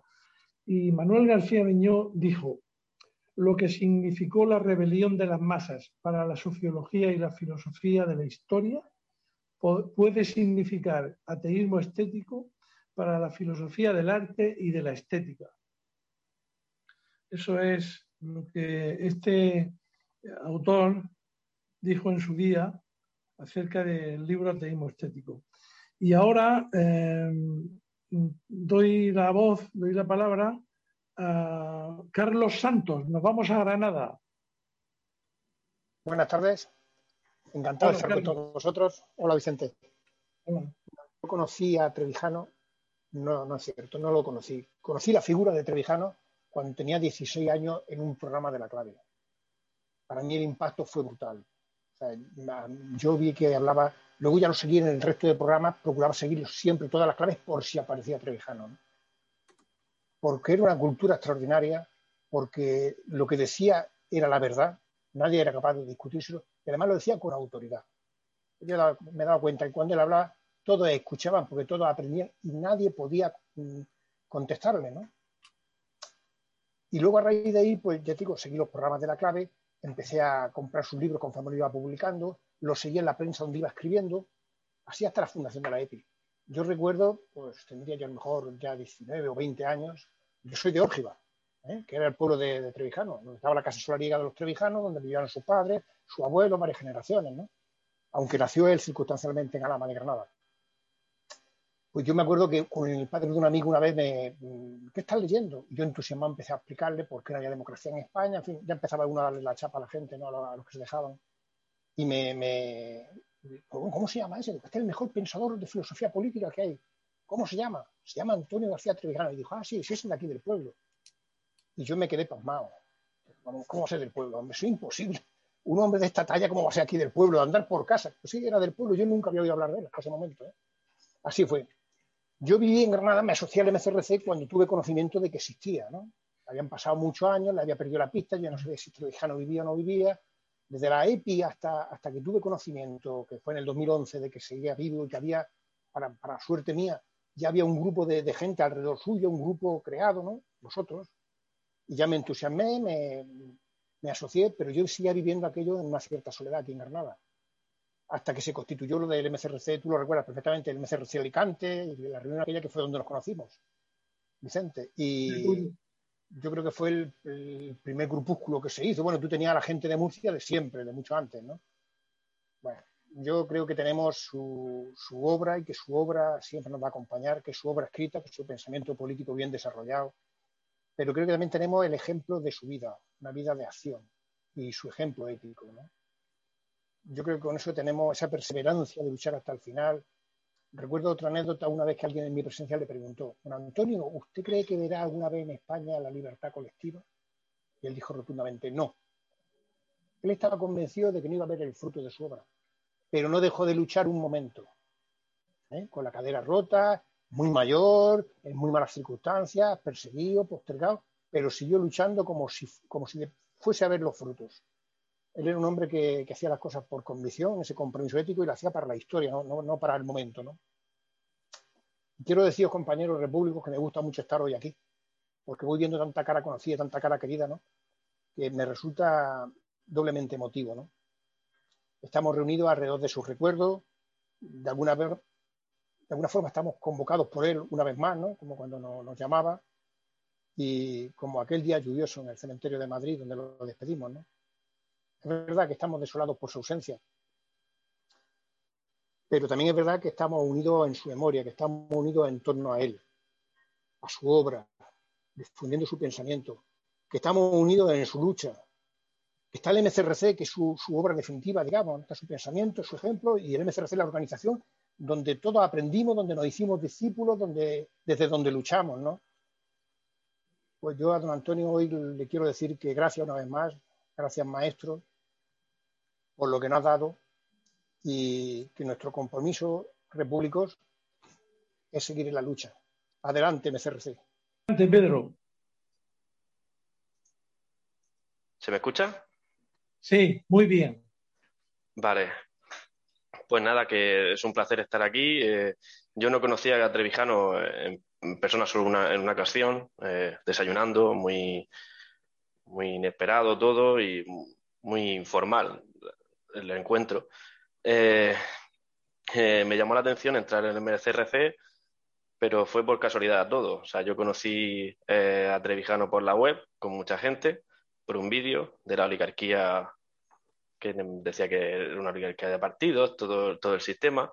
Me llamó la atención la palabra, me llamó la atención también que veía cómo era, o sea, que era todo como yo pensaba o más o menos como, como veía, pero vamos, que no entendía nada. Eh, eso me animó a ver más vídeos, más vídeos, más vídeos. Y en abril de 2017 hubo una conferencia en Murcia que lo organizó Germán Beteta, Vicente, Alberto Muñoz, Álvaro, todos estos repúblicos murcianos que, que les debo tanto. Y, pues nada más, me animé a ir, fui a la conferencia y después de la conferencia me encontré con un familiar, bueno, un amigo de la familia, que no me lo esperaba ahí para nada, que era José María de Murcia. No me lo esperaba encontrármelo ahí y me dijo, dice, ¿por qué no, ¿por qué no te asocias?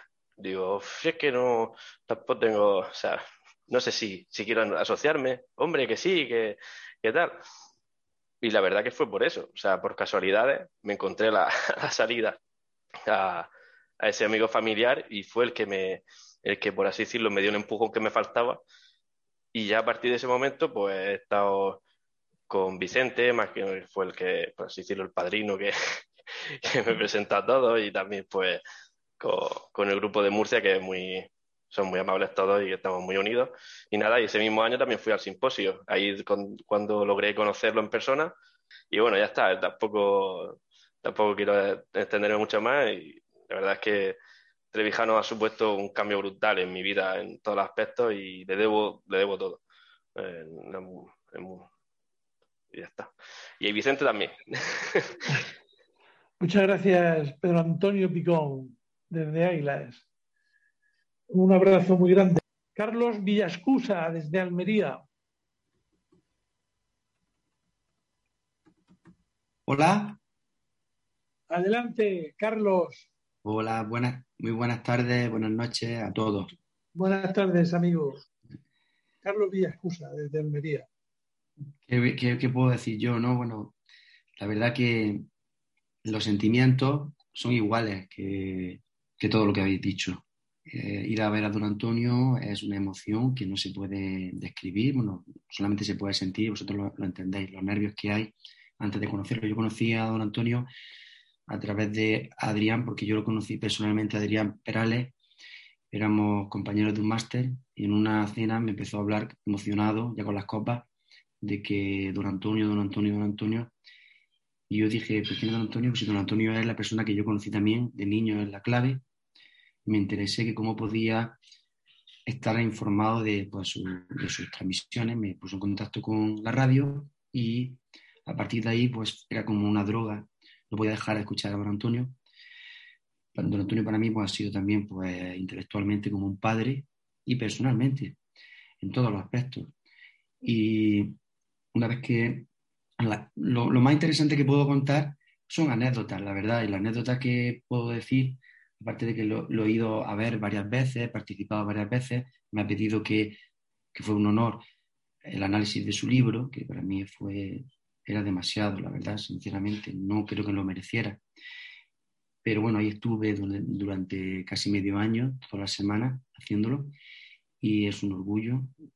Lo que quería decir era que una vez cuando me, Mm, que te fui a decirlo, pero fui premiado con un, por mi tesis doctoral y recibí el premio de, de, la principal asociación de entidades religiosas islámicas y de mezquitas de toda España, que es donde hay casi mil asociaciones. Y entonces, bueno, pues, porque mi tesis era sobre Ibn Khaldun. Y, y entonces, pues como era en Madrid, el premio, bueno, a la fuera de Madrid, dijo al que quería asistir y entonces pues mm, dijo que solamente iba, solamente había venido a, ver a, Roberto Centeno también a un premio, pero que ya se negaba a ir a... Y de repente él dijo que quería asistir, sin que yo se lo pidiera. Y bueno, pues cuando fue él para allá, la anécdota que tengo es que, claro, yo, yo no podía, yo, yo tenía simplemente que decir muchas gracias por el premio y aquí está don Antonio, que es más interesante que hable que yo, si le podemos hacer un hueco para que él hable. Y bueno, pues eso fue fue increíble porque se metió en el bolsillo al público diciendo que cosas como, por ejemplo, que él era ateo, ¿no?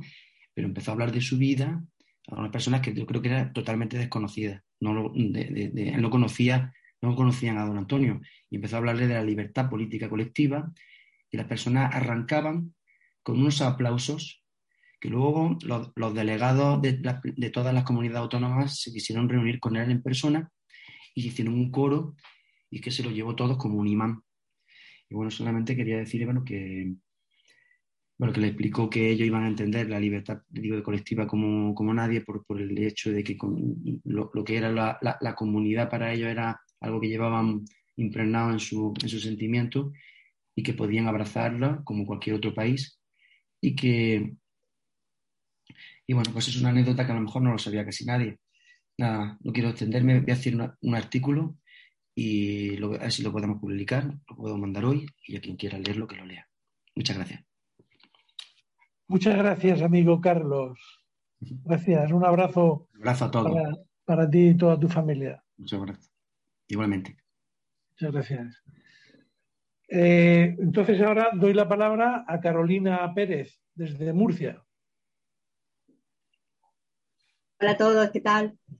Pues eh, la figura de don Antonio yo la conocí más o menos en el 2013-2014 porque estaba buscando en internet información sobre la transición. Es verdad que yo había estado en Madrid durante el 15M, pero ya la semana no lo vi claro, vi que todo era un sainete, no me gustó nada, no, no seguí ese movimiento. Y, eso, y en Internet, buscando información sobre la transición, vi eh, el programa de la clave hablaba sobre la democracia, la transición, y la verdad es que fue impactante. Todo el mensaje político, el pensamiento, dentro de su complejidad, era muy claro, muy convincente, y es que te calaba tanto que lo único que querías es seguir buscando información sobre este personaje. Me ponía abogado, era totalmente distinto a los demás. La verdad es que me envié todo lo que era programas de, la clave de don Antonio y vi que estaba vinculado a un movimiento MCRC. De ahí me puse en contacto con Vicente, más o menos que fue en primavera del 2016 y en el 2017 ya por fin en Guayis conocí a don Antonio. Y es verdad que él tiene un semblante serio y uno se acerca así muy prudente, tímidamente, pero que vale, muy cercano, bromista. Y además, si eres mujer, pues más bromista todavía y comes cerca de él. Y lo mismo te habla de política que de las cosas más simples, más cotidianas. Y verdad es que fue un gustazo para mí conocer. Después lo conocí, eh, volví conocí en la conferencia que fue en Murcia y para mí fue una pena, porque a ver que fue el último año de vida que, que muriera, porque era un referente y a partir de entonces que no, que no quieres leer ni escuchar más cosas, solamente pues sí puedes leer a Pedro Manuel, a Dalmacio, a Vicente, a todos los que en el MCC. Y desde luego que es lo mejor, y desde luego, claro, yo creo que desde el 2011 no voto, rompo el voto, todo, todo, todo fue, ha sido muy importante y un privilegio conocer a don Antonio y todo este movimiento. Muchas gracias, Carolina. Guapa. bueno, pues ahora eh, ya eh, yo habría acabado la lista. Gabriel, si tú tienes peticiones de palabra o repasamos la lista en los que han fallado. Eh, sí, bueno, tengo dos, dos peticiones de palabra que una es José Antonio Sánchez y otra es Sergio Alvaré. Entonces, José Antonio, Sánchez, nos vamos a Almería con José Antonio Sánchez. Buenas tardes, ¿me escuchan? Sí, escuchamos y te vemos. Voy a intentar ser muy breve. Mm, yo conocí a don Antonio en persona en la conferencia que hizo en Guadix, eh, si no recuerdo mal, en febrero de 2017. Y voy a contar una pequeña anécdota para que, en la línea de lo que habéis dicho, ¿no? de cómo era personalmente. Cuando terminó la conferencia, estuvo firmando libros, como solía hacer, y me acerqué a la tarima pues, para saludarle y darle las gracias, ¿no? Muy nervioso, como todos, ¿verdad? Y buenas tardes, don Antonio. Quería darle las gracias por todo lo que ha hecho y sigue haciendo por nosotros. Dice, no, no, gracias, gracias a ti por apoyarme. Digo, no, no, de ninguna manera, no, no puedo aceptarlo. Gracias a usted. Dice que no, que no, que no, que gracias a ti por apoyarme. Digo, bueno, don Antonio, con usted no voy a discutir. Es decir, ¿cómo, le, cómo, cómo encima me da las gracias? Si nos ha salvado. Pero no a los repúblicos, que por supuesto. Y no a España tampoco, que por supuesto. Es que ha salvado Europa. Es que ha salvado Europa, aunque todavía no lo sepan, ha salvado Europa. Aunque no haya triunfado su revolución todavía, aunque quizá tarde en siglos para que triunfe, ha salvado Europa, ha salvado la dignidad, ha salvado la decencia, ha salvado la honradez, la honestidad, la inteligencia, la libertad. Y nada más, no quiero, quiero si hay alguien más que quiera hablar y muchas gracias, muchas gracias don Antonio, muchas gracias a vosotros y adelante con la lucha. Antonio Muñoz Ballesta quiere hablar, Vicente. Antonio, bueno, pues claro, Antonio Muñoz Ballesta. Gracias, eh, José Antonio, muchas gracias. Sí, un minuto. Es Sergio Alvaré y ya Antonio Muñoz Ballesta. Si ya nadie más. ¿Bien? Eh, sí, se me escucha correctamente. Perfecto. Adelante, Sergio. Vale, intentaré ser muy breve. Eh, sí, veréis, yo, bueno, obviamente, como veis, Sergio Alvaré Peláez, soy de Asturias. Yo no había votado nunca. Mm, siempre sentía que había que había algo erróneo en el acto de votar en las circunstancias que había en España y que hay hoy. Pero no sabía transponer ese sentimiento que yo tenía de asistir a un perpetuo conflicto en lo que yo entonces aún no llamaba como sociedad civil, una perpetua construcción de un enemigo, por parte de, bueno, lo que es, digamos, parte de la clase dirigente. Y cuando encontré a Antonio, pues todo empezó a tener su sentido, las piezas empezaban a encajar. ¿Cómo descubrí a Antonio y al MCRC? Bueno, yo soy, como he dicho, de Asturias y por trabajo llevo unos años en Madrid y los trayectos duran unos cinco horas en coche. Estaba cansado de los medios tradicionales y había buscado por internet una aplicación que me permitiese acceder a podcast, ¿no?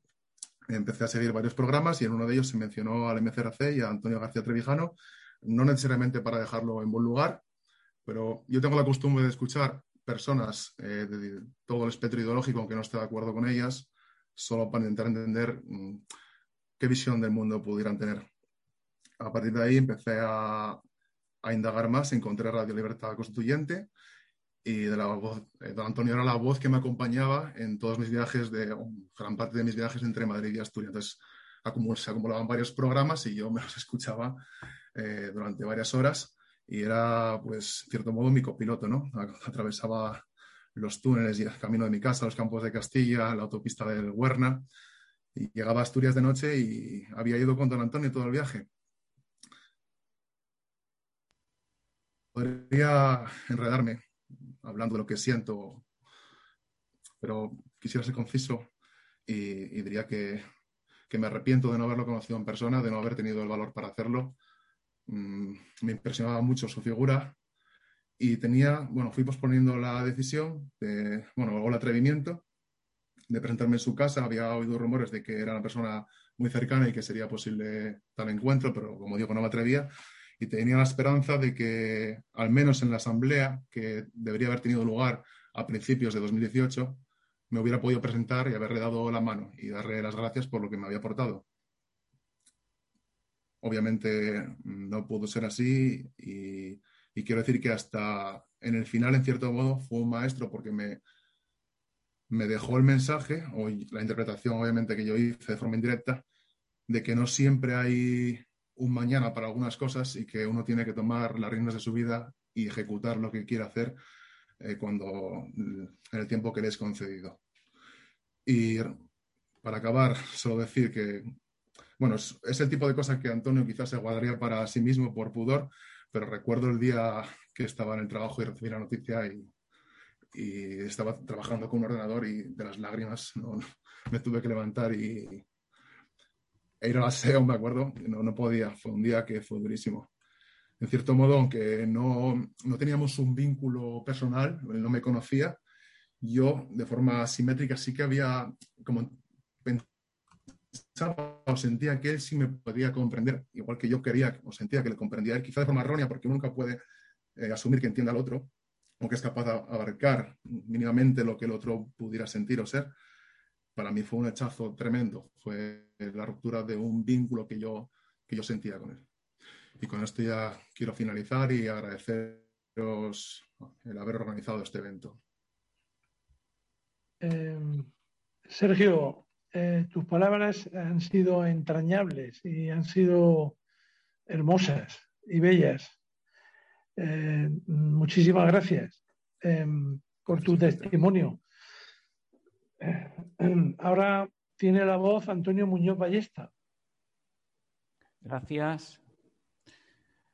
Pues muchas gracias, Vicente Garreño, por haberme invitado en esta ocasión en, homenaje a don Antonio García Trevijano eh, por su tercer aniversario del fallecimiento. Es un honor para mí eh, haberlo conocido y haber sido amigo como sabéis, mm, de adolescente, eh, pues también en la clave, pues tuve noticias. Ya en la carrera de Derecho, pues tuve los primeros problemas porque no sabían definir ni los compañeros ni los profesores lo que era una democracia, tal como Trevijano ya había dicho en la transición y en programas como La Clave y en otros libros. La primera que, que conocí en directo, no por televisión, a don Antonio fue también, creo que en el mismo acto que Vicente, en el siglo pasado, en el 98, que fue a Lorca, con un, si recuerda Vicente, llevaba un pañuelo muy, muy elegante y habló, como siempre hablaba, diciendo la verdad, e incluso sobre el rey, sobre el rey Juan Carlos. Y la gente se quedaba eh, asombrada, diciendo cómo no detienen ahora mismo a la Guardia Civil a este hombre. Pues no, no, lo, no lo detuvieron. Solamente, como sabéis, lo detuvieron, eh, lo metieron en la cárcel, pues eh, Fraga, ¿no? Y por, eh, y por orden de, bueno, ya lo sabéis, que allí coincidió con Marcelino Camacho. Hay una foto muy buena donde se dan un abrazo los dos, creyendo que en esos momentos que se podía llegar a la ruptura, y no, no se pudo.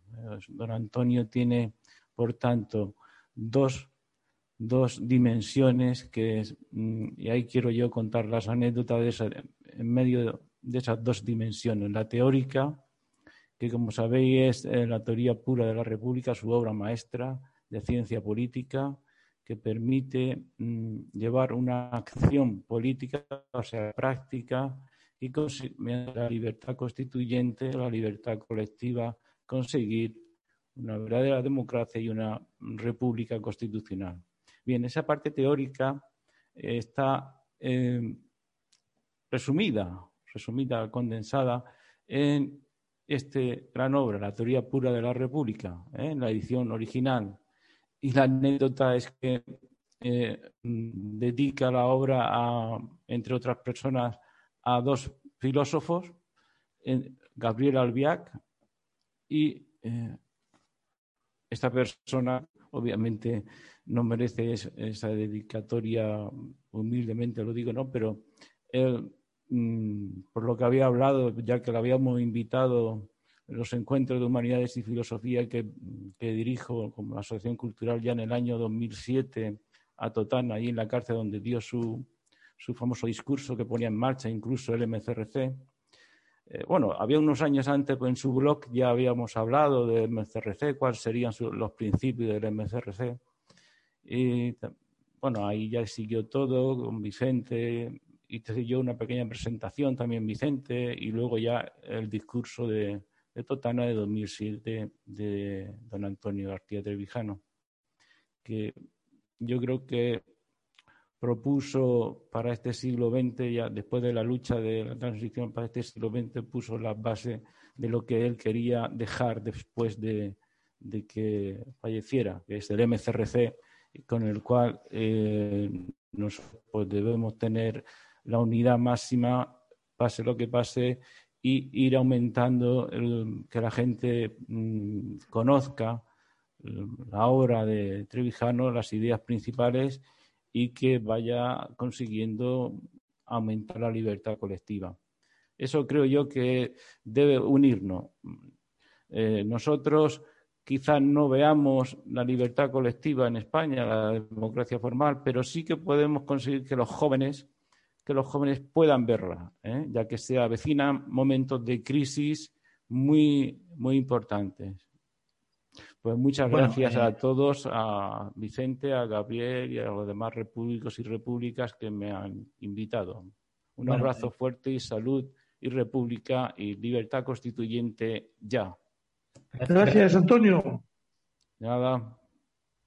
Bien, pues nada, ahora nos vamos a Madrid a escuchar, le doy la palabra, le doy la voz a Sebastián. Adelante, Sebastián. Hola, muy buenas, eh, amigos repúblico. Eh, bueno, yo eh, la, única vez que he visto a don Antonio García Trevijano fue en una conferencia que dio en el Rama de Granada. Y, y, bueno, a mí me impresionó, yo ya lo conocía porque ya había visto, mi hermano era miembro del MCRF de Málaga y ya me había, me había hablado de Trevijano, yo ya había visto vídeos suyos en YouTube, había escuchado programas de radio y tal, y ya me, ya me había impresionado. De hecho, en esa conferencia ocurrió algo parecido a lo que ha comentado el compañero, creo que Germán, de Murcia, ¿no? que eh, intervino una persona antes, antes de él y metió la pata, dijo algo y, y, Trevijano le cortó. ¿no? Ya sabéis que Trevijano era una persona muy vehemente ¿no? y muy rigurosa. ¿no? Y bueno, eh, yo entonces no era miembro del MCRC, era simpatizante del MCRC, pero no era miembro. Eh, y después cuando llegué a Madrid a, vivir, a principios de 2018, pues me puse en contacto con el grupo de Madrid, donde conocí a Tere y compañía. Y eh, después, gracias a Tere también, me puso en contacto con gente de Málaga y conseguimos reactivar el grupo del MCRC de Málaga. Y, y, bueno, allí conocí a Marce y una serie de personas más. Y bueno, ya para acabar, eh, yo tengo que decir que bueno, que el MCRC, eh, o conocer el pensamiento de don Antonio García Trevijano, ha supuesto para mí eh, eh, mm, un privilegio por varias razones. Primero porque me ha dado, ha dado lugar a conocer amigos, a personas que, con, con, que tienen un nivel eh, de formación política superior a la media, personas educadas, personas con las que comparto inquietudes políticas.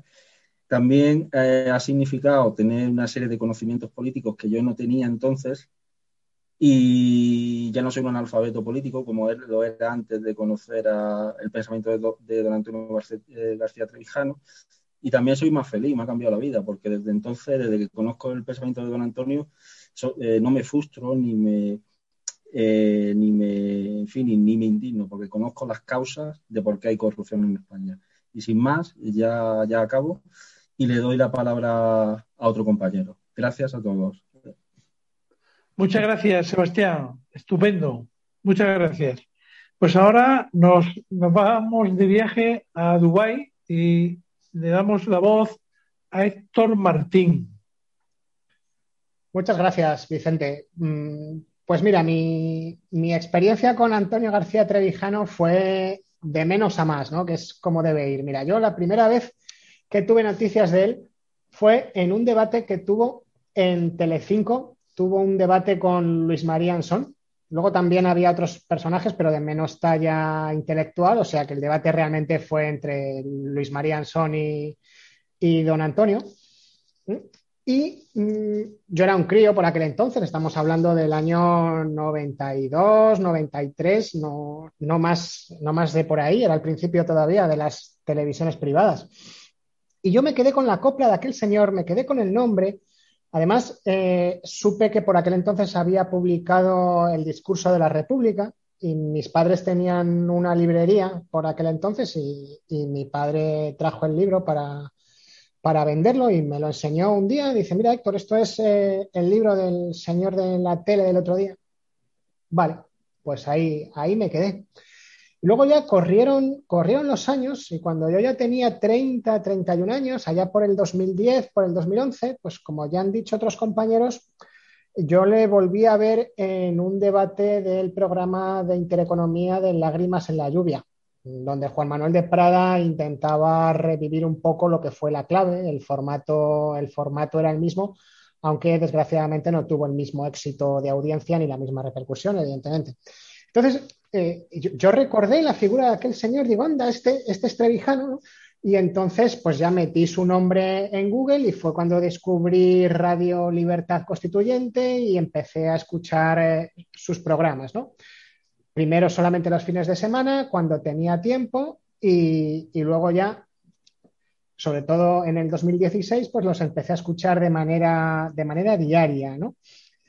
Y, en el 2016 fue cuando ya me hice del MCRC, me hice socio y todo eso, ¿no? ¿Qué ha supuesto para mí, don Antonio? Pues como decía al principio, ir de menos a más. Pues en un primer momento yo, gracias a don Antonio, pues entendí la política, ¿no? Para mí la política eran unos señores que en campaña electoral allí discutían y que cada vez que pasaba algo en los telediarios, pues preguntaban la opinión de los partidos políticos. Pero realmente yo abandoné la idea platónica de la política, de que la política es el, el, trabajar por el bien común, y entendí la idea de don Antonio de que la política es pura lucha por el poder, ¿verdad? Y entendí lo que son las ideologías. Yo tenía mi ideología, la he tenido siempre, aunque he ido evolucionando, ¿no? Pero entendí gracias a don Antonio que las ideologías no son más que el instrumento que utilizan los partidos políticos para ganar votos, independientemente del régimen político que haya en, un determinado país, ¿verdad? Y, y, gracias a don Antonio entendí realmente lo que es la Constitución, la mal llamada Constitución de 1978, la carta otorgada de 1978, que desde el colegio a mí eso me lo habían metido, pero, pero más que la Biblia. Ya, ya, no solo en el colegio, sino también por, por todos los medios de, comunicación que había, ¿no? Y entendí los, los defectos mm, de ese documento y, y entendí que realmente era, era la causa de, los problemas políticos que en España había, ¿no? Y como he dicho, ya voy a terminar, como he dicho que había ido de, menos a más, pues además de, además de entender la política, gracias a don Antonio, eh, entendí muchas cosas mm, de la vida, ¿no? Entendí cómo la vida se, se desarrolla en base a relaciones de poder, que era como don Antonio entendía la política. Y como ya ha dicho el compañero Sebas, que ha hablado antes de mí, entendí mis frustraciones de joven. Yo, por ejemplo, en la universidad me frustraba mucho cuando tú habías presentado un buen trabajo, un buen ejercicio de examen y el catedrático de turno no te aprobaba. ¿Por qué no? Si he entendido el tema, si lo he hecho bien ibas a reclamar y poco más o menos que te amenazaban con expulsarte de la escuela de ingenieros. ¿no? Y entendí que el catedrático, esto no es aplicable a todos los catedráticos ni a todos los profesores de universidad, que tuve algunos muy buenos y que sí fueran justos, ¿no? Pero en términos generales, el catedrático allí no está para impartir justicia examinatoria, sino que el catedrático allí está ejerciendo una plaza y establece contigo una relación de poder. Y eso no lo puedes cambiar. Y eso a mí era algo que me frustraba muchísimo en, la universidad, ¿no? Entonces, globalmente a mí, don Antonio me ha hecho madurar más y ser capaz de afrontar con mucha mayor fortaleza las dificultades y vicisitudes que te va poniendo la vida. Porque como ha explicado Sebas justo antes de mí, cuando entiendes lo que te pasa, cuando entiendes por qué te ha pasado una determinada cosa en la vida, es el primer paso para lograr superarla. Y esta es la tremenda herencia impagable que yo le debo a don Antonio. Muchas gracias, Héctor. Y ahora viajamos desde los Emiratos Árabes Unidos hasta Cádiz para que tome la palabra Juan Antonio, el experto y boxero, experto en llevar a iVox los contenidos de García Trevijano. Adelante, Juan Antonio. Hola, buenas a todos. Pues sí, eh, los privilegios comencé a montarlo en, antes de la primera asamblea en Madrid. Y, nada, él le puso el nombre de Florilegio, porque están floreados por la música y, y los legados que él nos da. Y nada, yo, don Antonio, lo conocí en la clave, entonces estaba yo estudiando ciencia política y prácticamente me desmotivé totalmente al considerar y, contrastar con, con ellos. Después ya le perdí la vista, porque siempre me consideré anarquista, hasta que ya en el 2013, con el tema del 15M, 2012, ya lo descubrí en ebooks y nada, eh, hasta entonces pues lo he seguido. Pues fui a Barcelona, eh, en el Ateneo de Madrid, allí lo esperé a la salida, allí te conocí, Vicente, y después, pues, a San Lucas, en Alama de Canadá también. Y nada, pues tengo su agradecimiento por mi trabajo de los Froileos, le gustaba. Le gustaba sobre todo la síntesis que hacía del título y, el, y la breve sinopsis. Y nada, un orgullo teneros a todos como amigos y, y nos queda mucho camino por delante. Muchas gracias, amigo Juan Antonio. Un placer verte por aquí. Igualmente. Eh, y ahora, y que sigas haciendo esos magníficos trabajos que haces, por supuesto. y ahora eh, nos vamos a Málaga. Bueno, seguimos en Málaga eh, perdón, nos vamos a Málaga y le damos la palabra a Marce, a Marcelino, a Marcelino Merino. Adelante, amigo.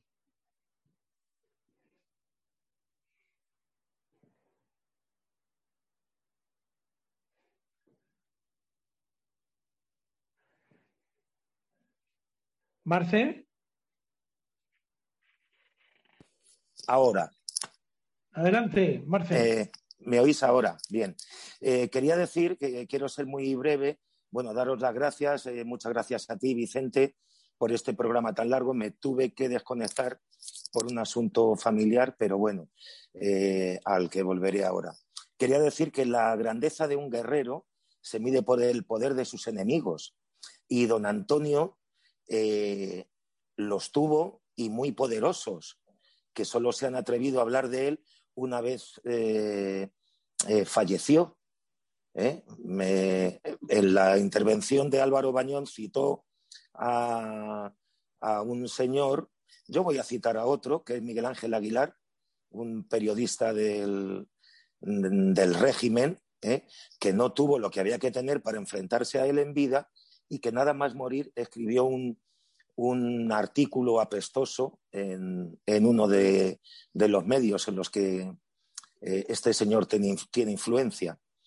Eh, luego, por otra parte, yo conocí a don Antonio, tuve el honor y la, y la suerte de que me invitase a su casa eh, y me brindase su hospitalidad, muchísima hospitalidad, un señor que era un encanto y estuve un par de veces en su casa.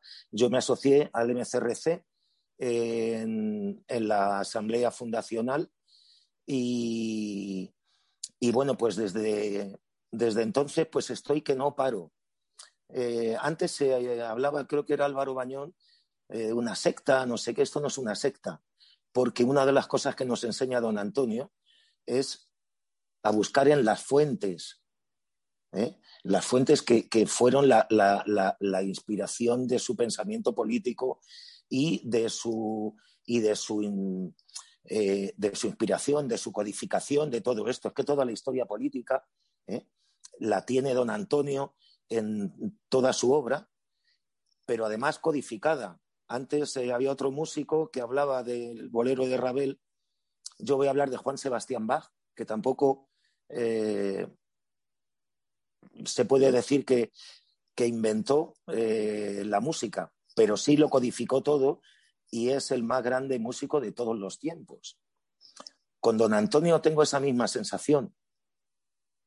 Eh, hay muchos libros a los que acudir, hay muchas fuentes, pero en don Antonio está todo incluido, está todo codificado. Y eso yo creo que, eh, es un tesoro que tenemos los españoles con un pensador así.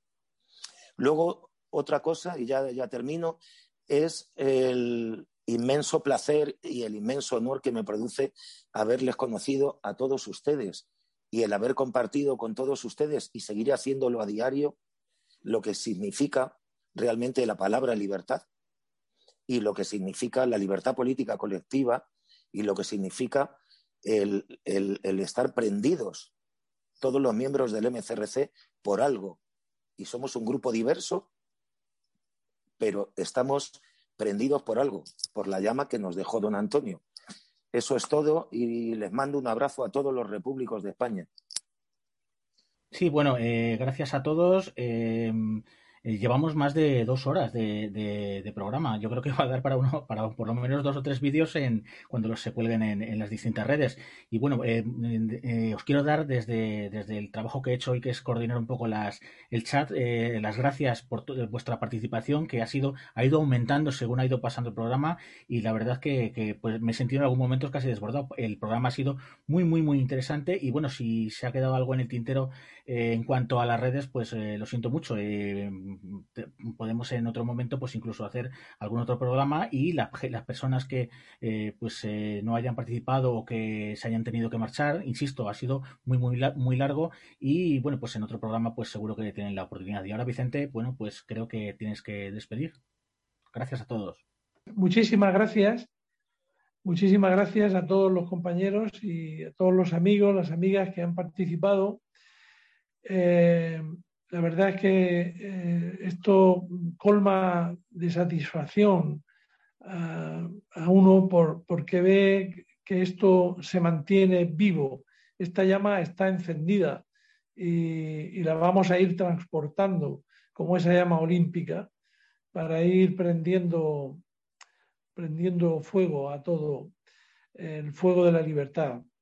Entonces, eh, pues sin nada más, eh, muchas gracias y, si se ha quedado alguno de los compañeros a los que habíamos citado pendientes de, pues, de hablar, pues pido disculpas también. Gracias.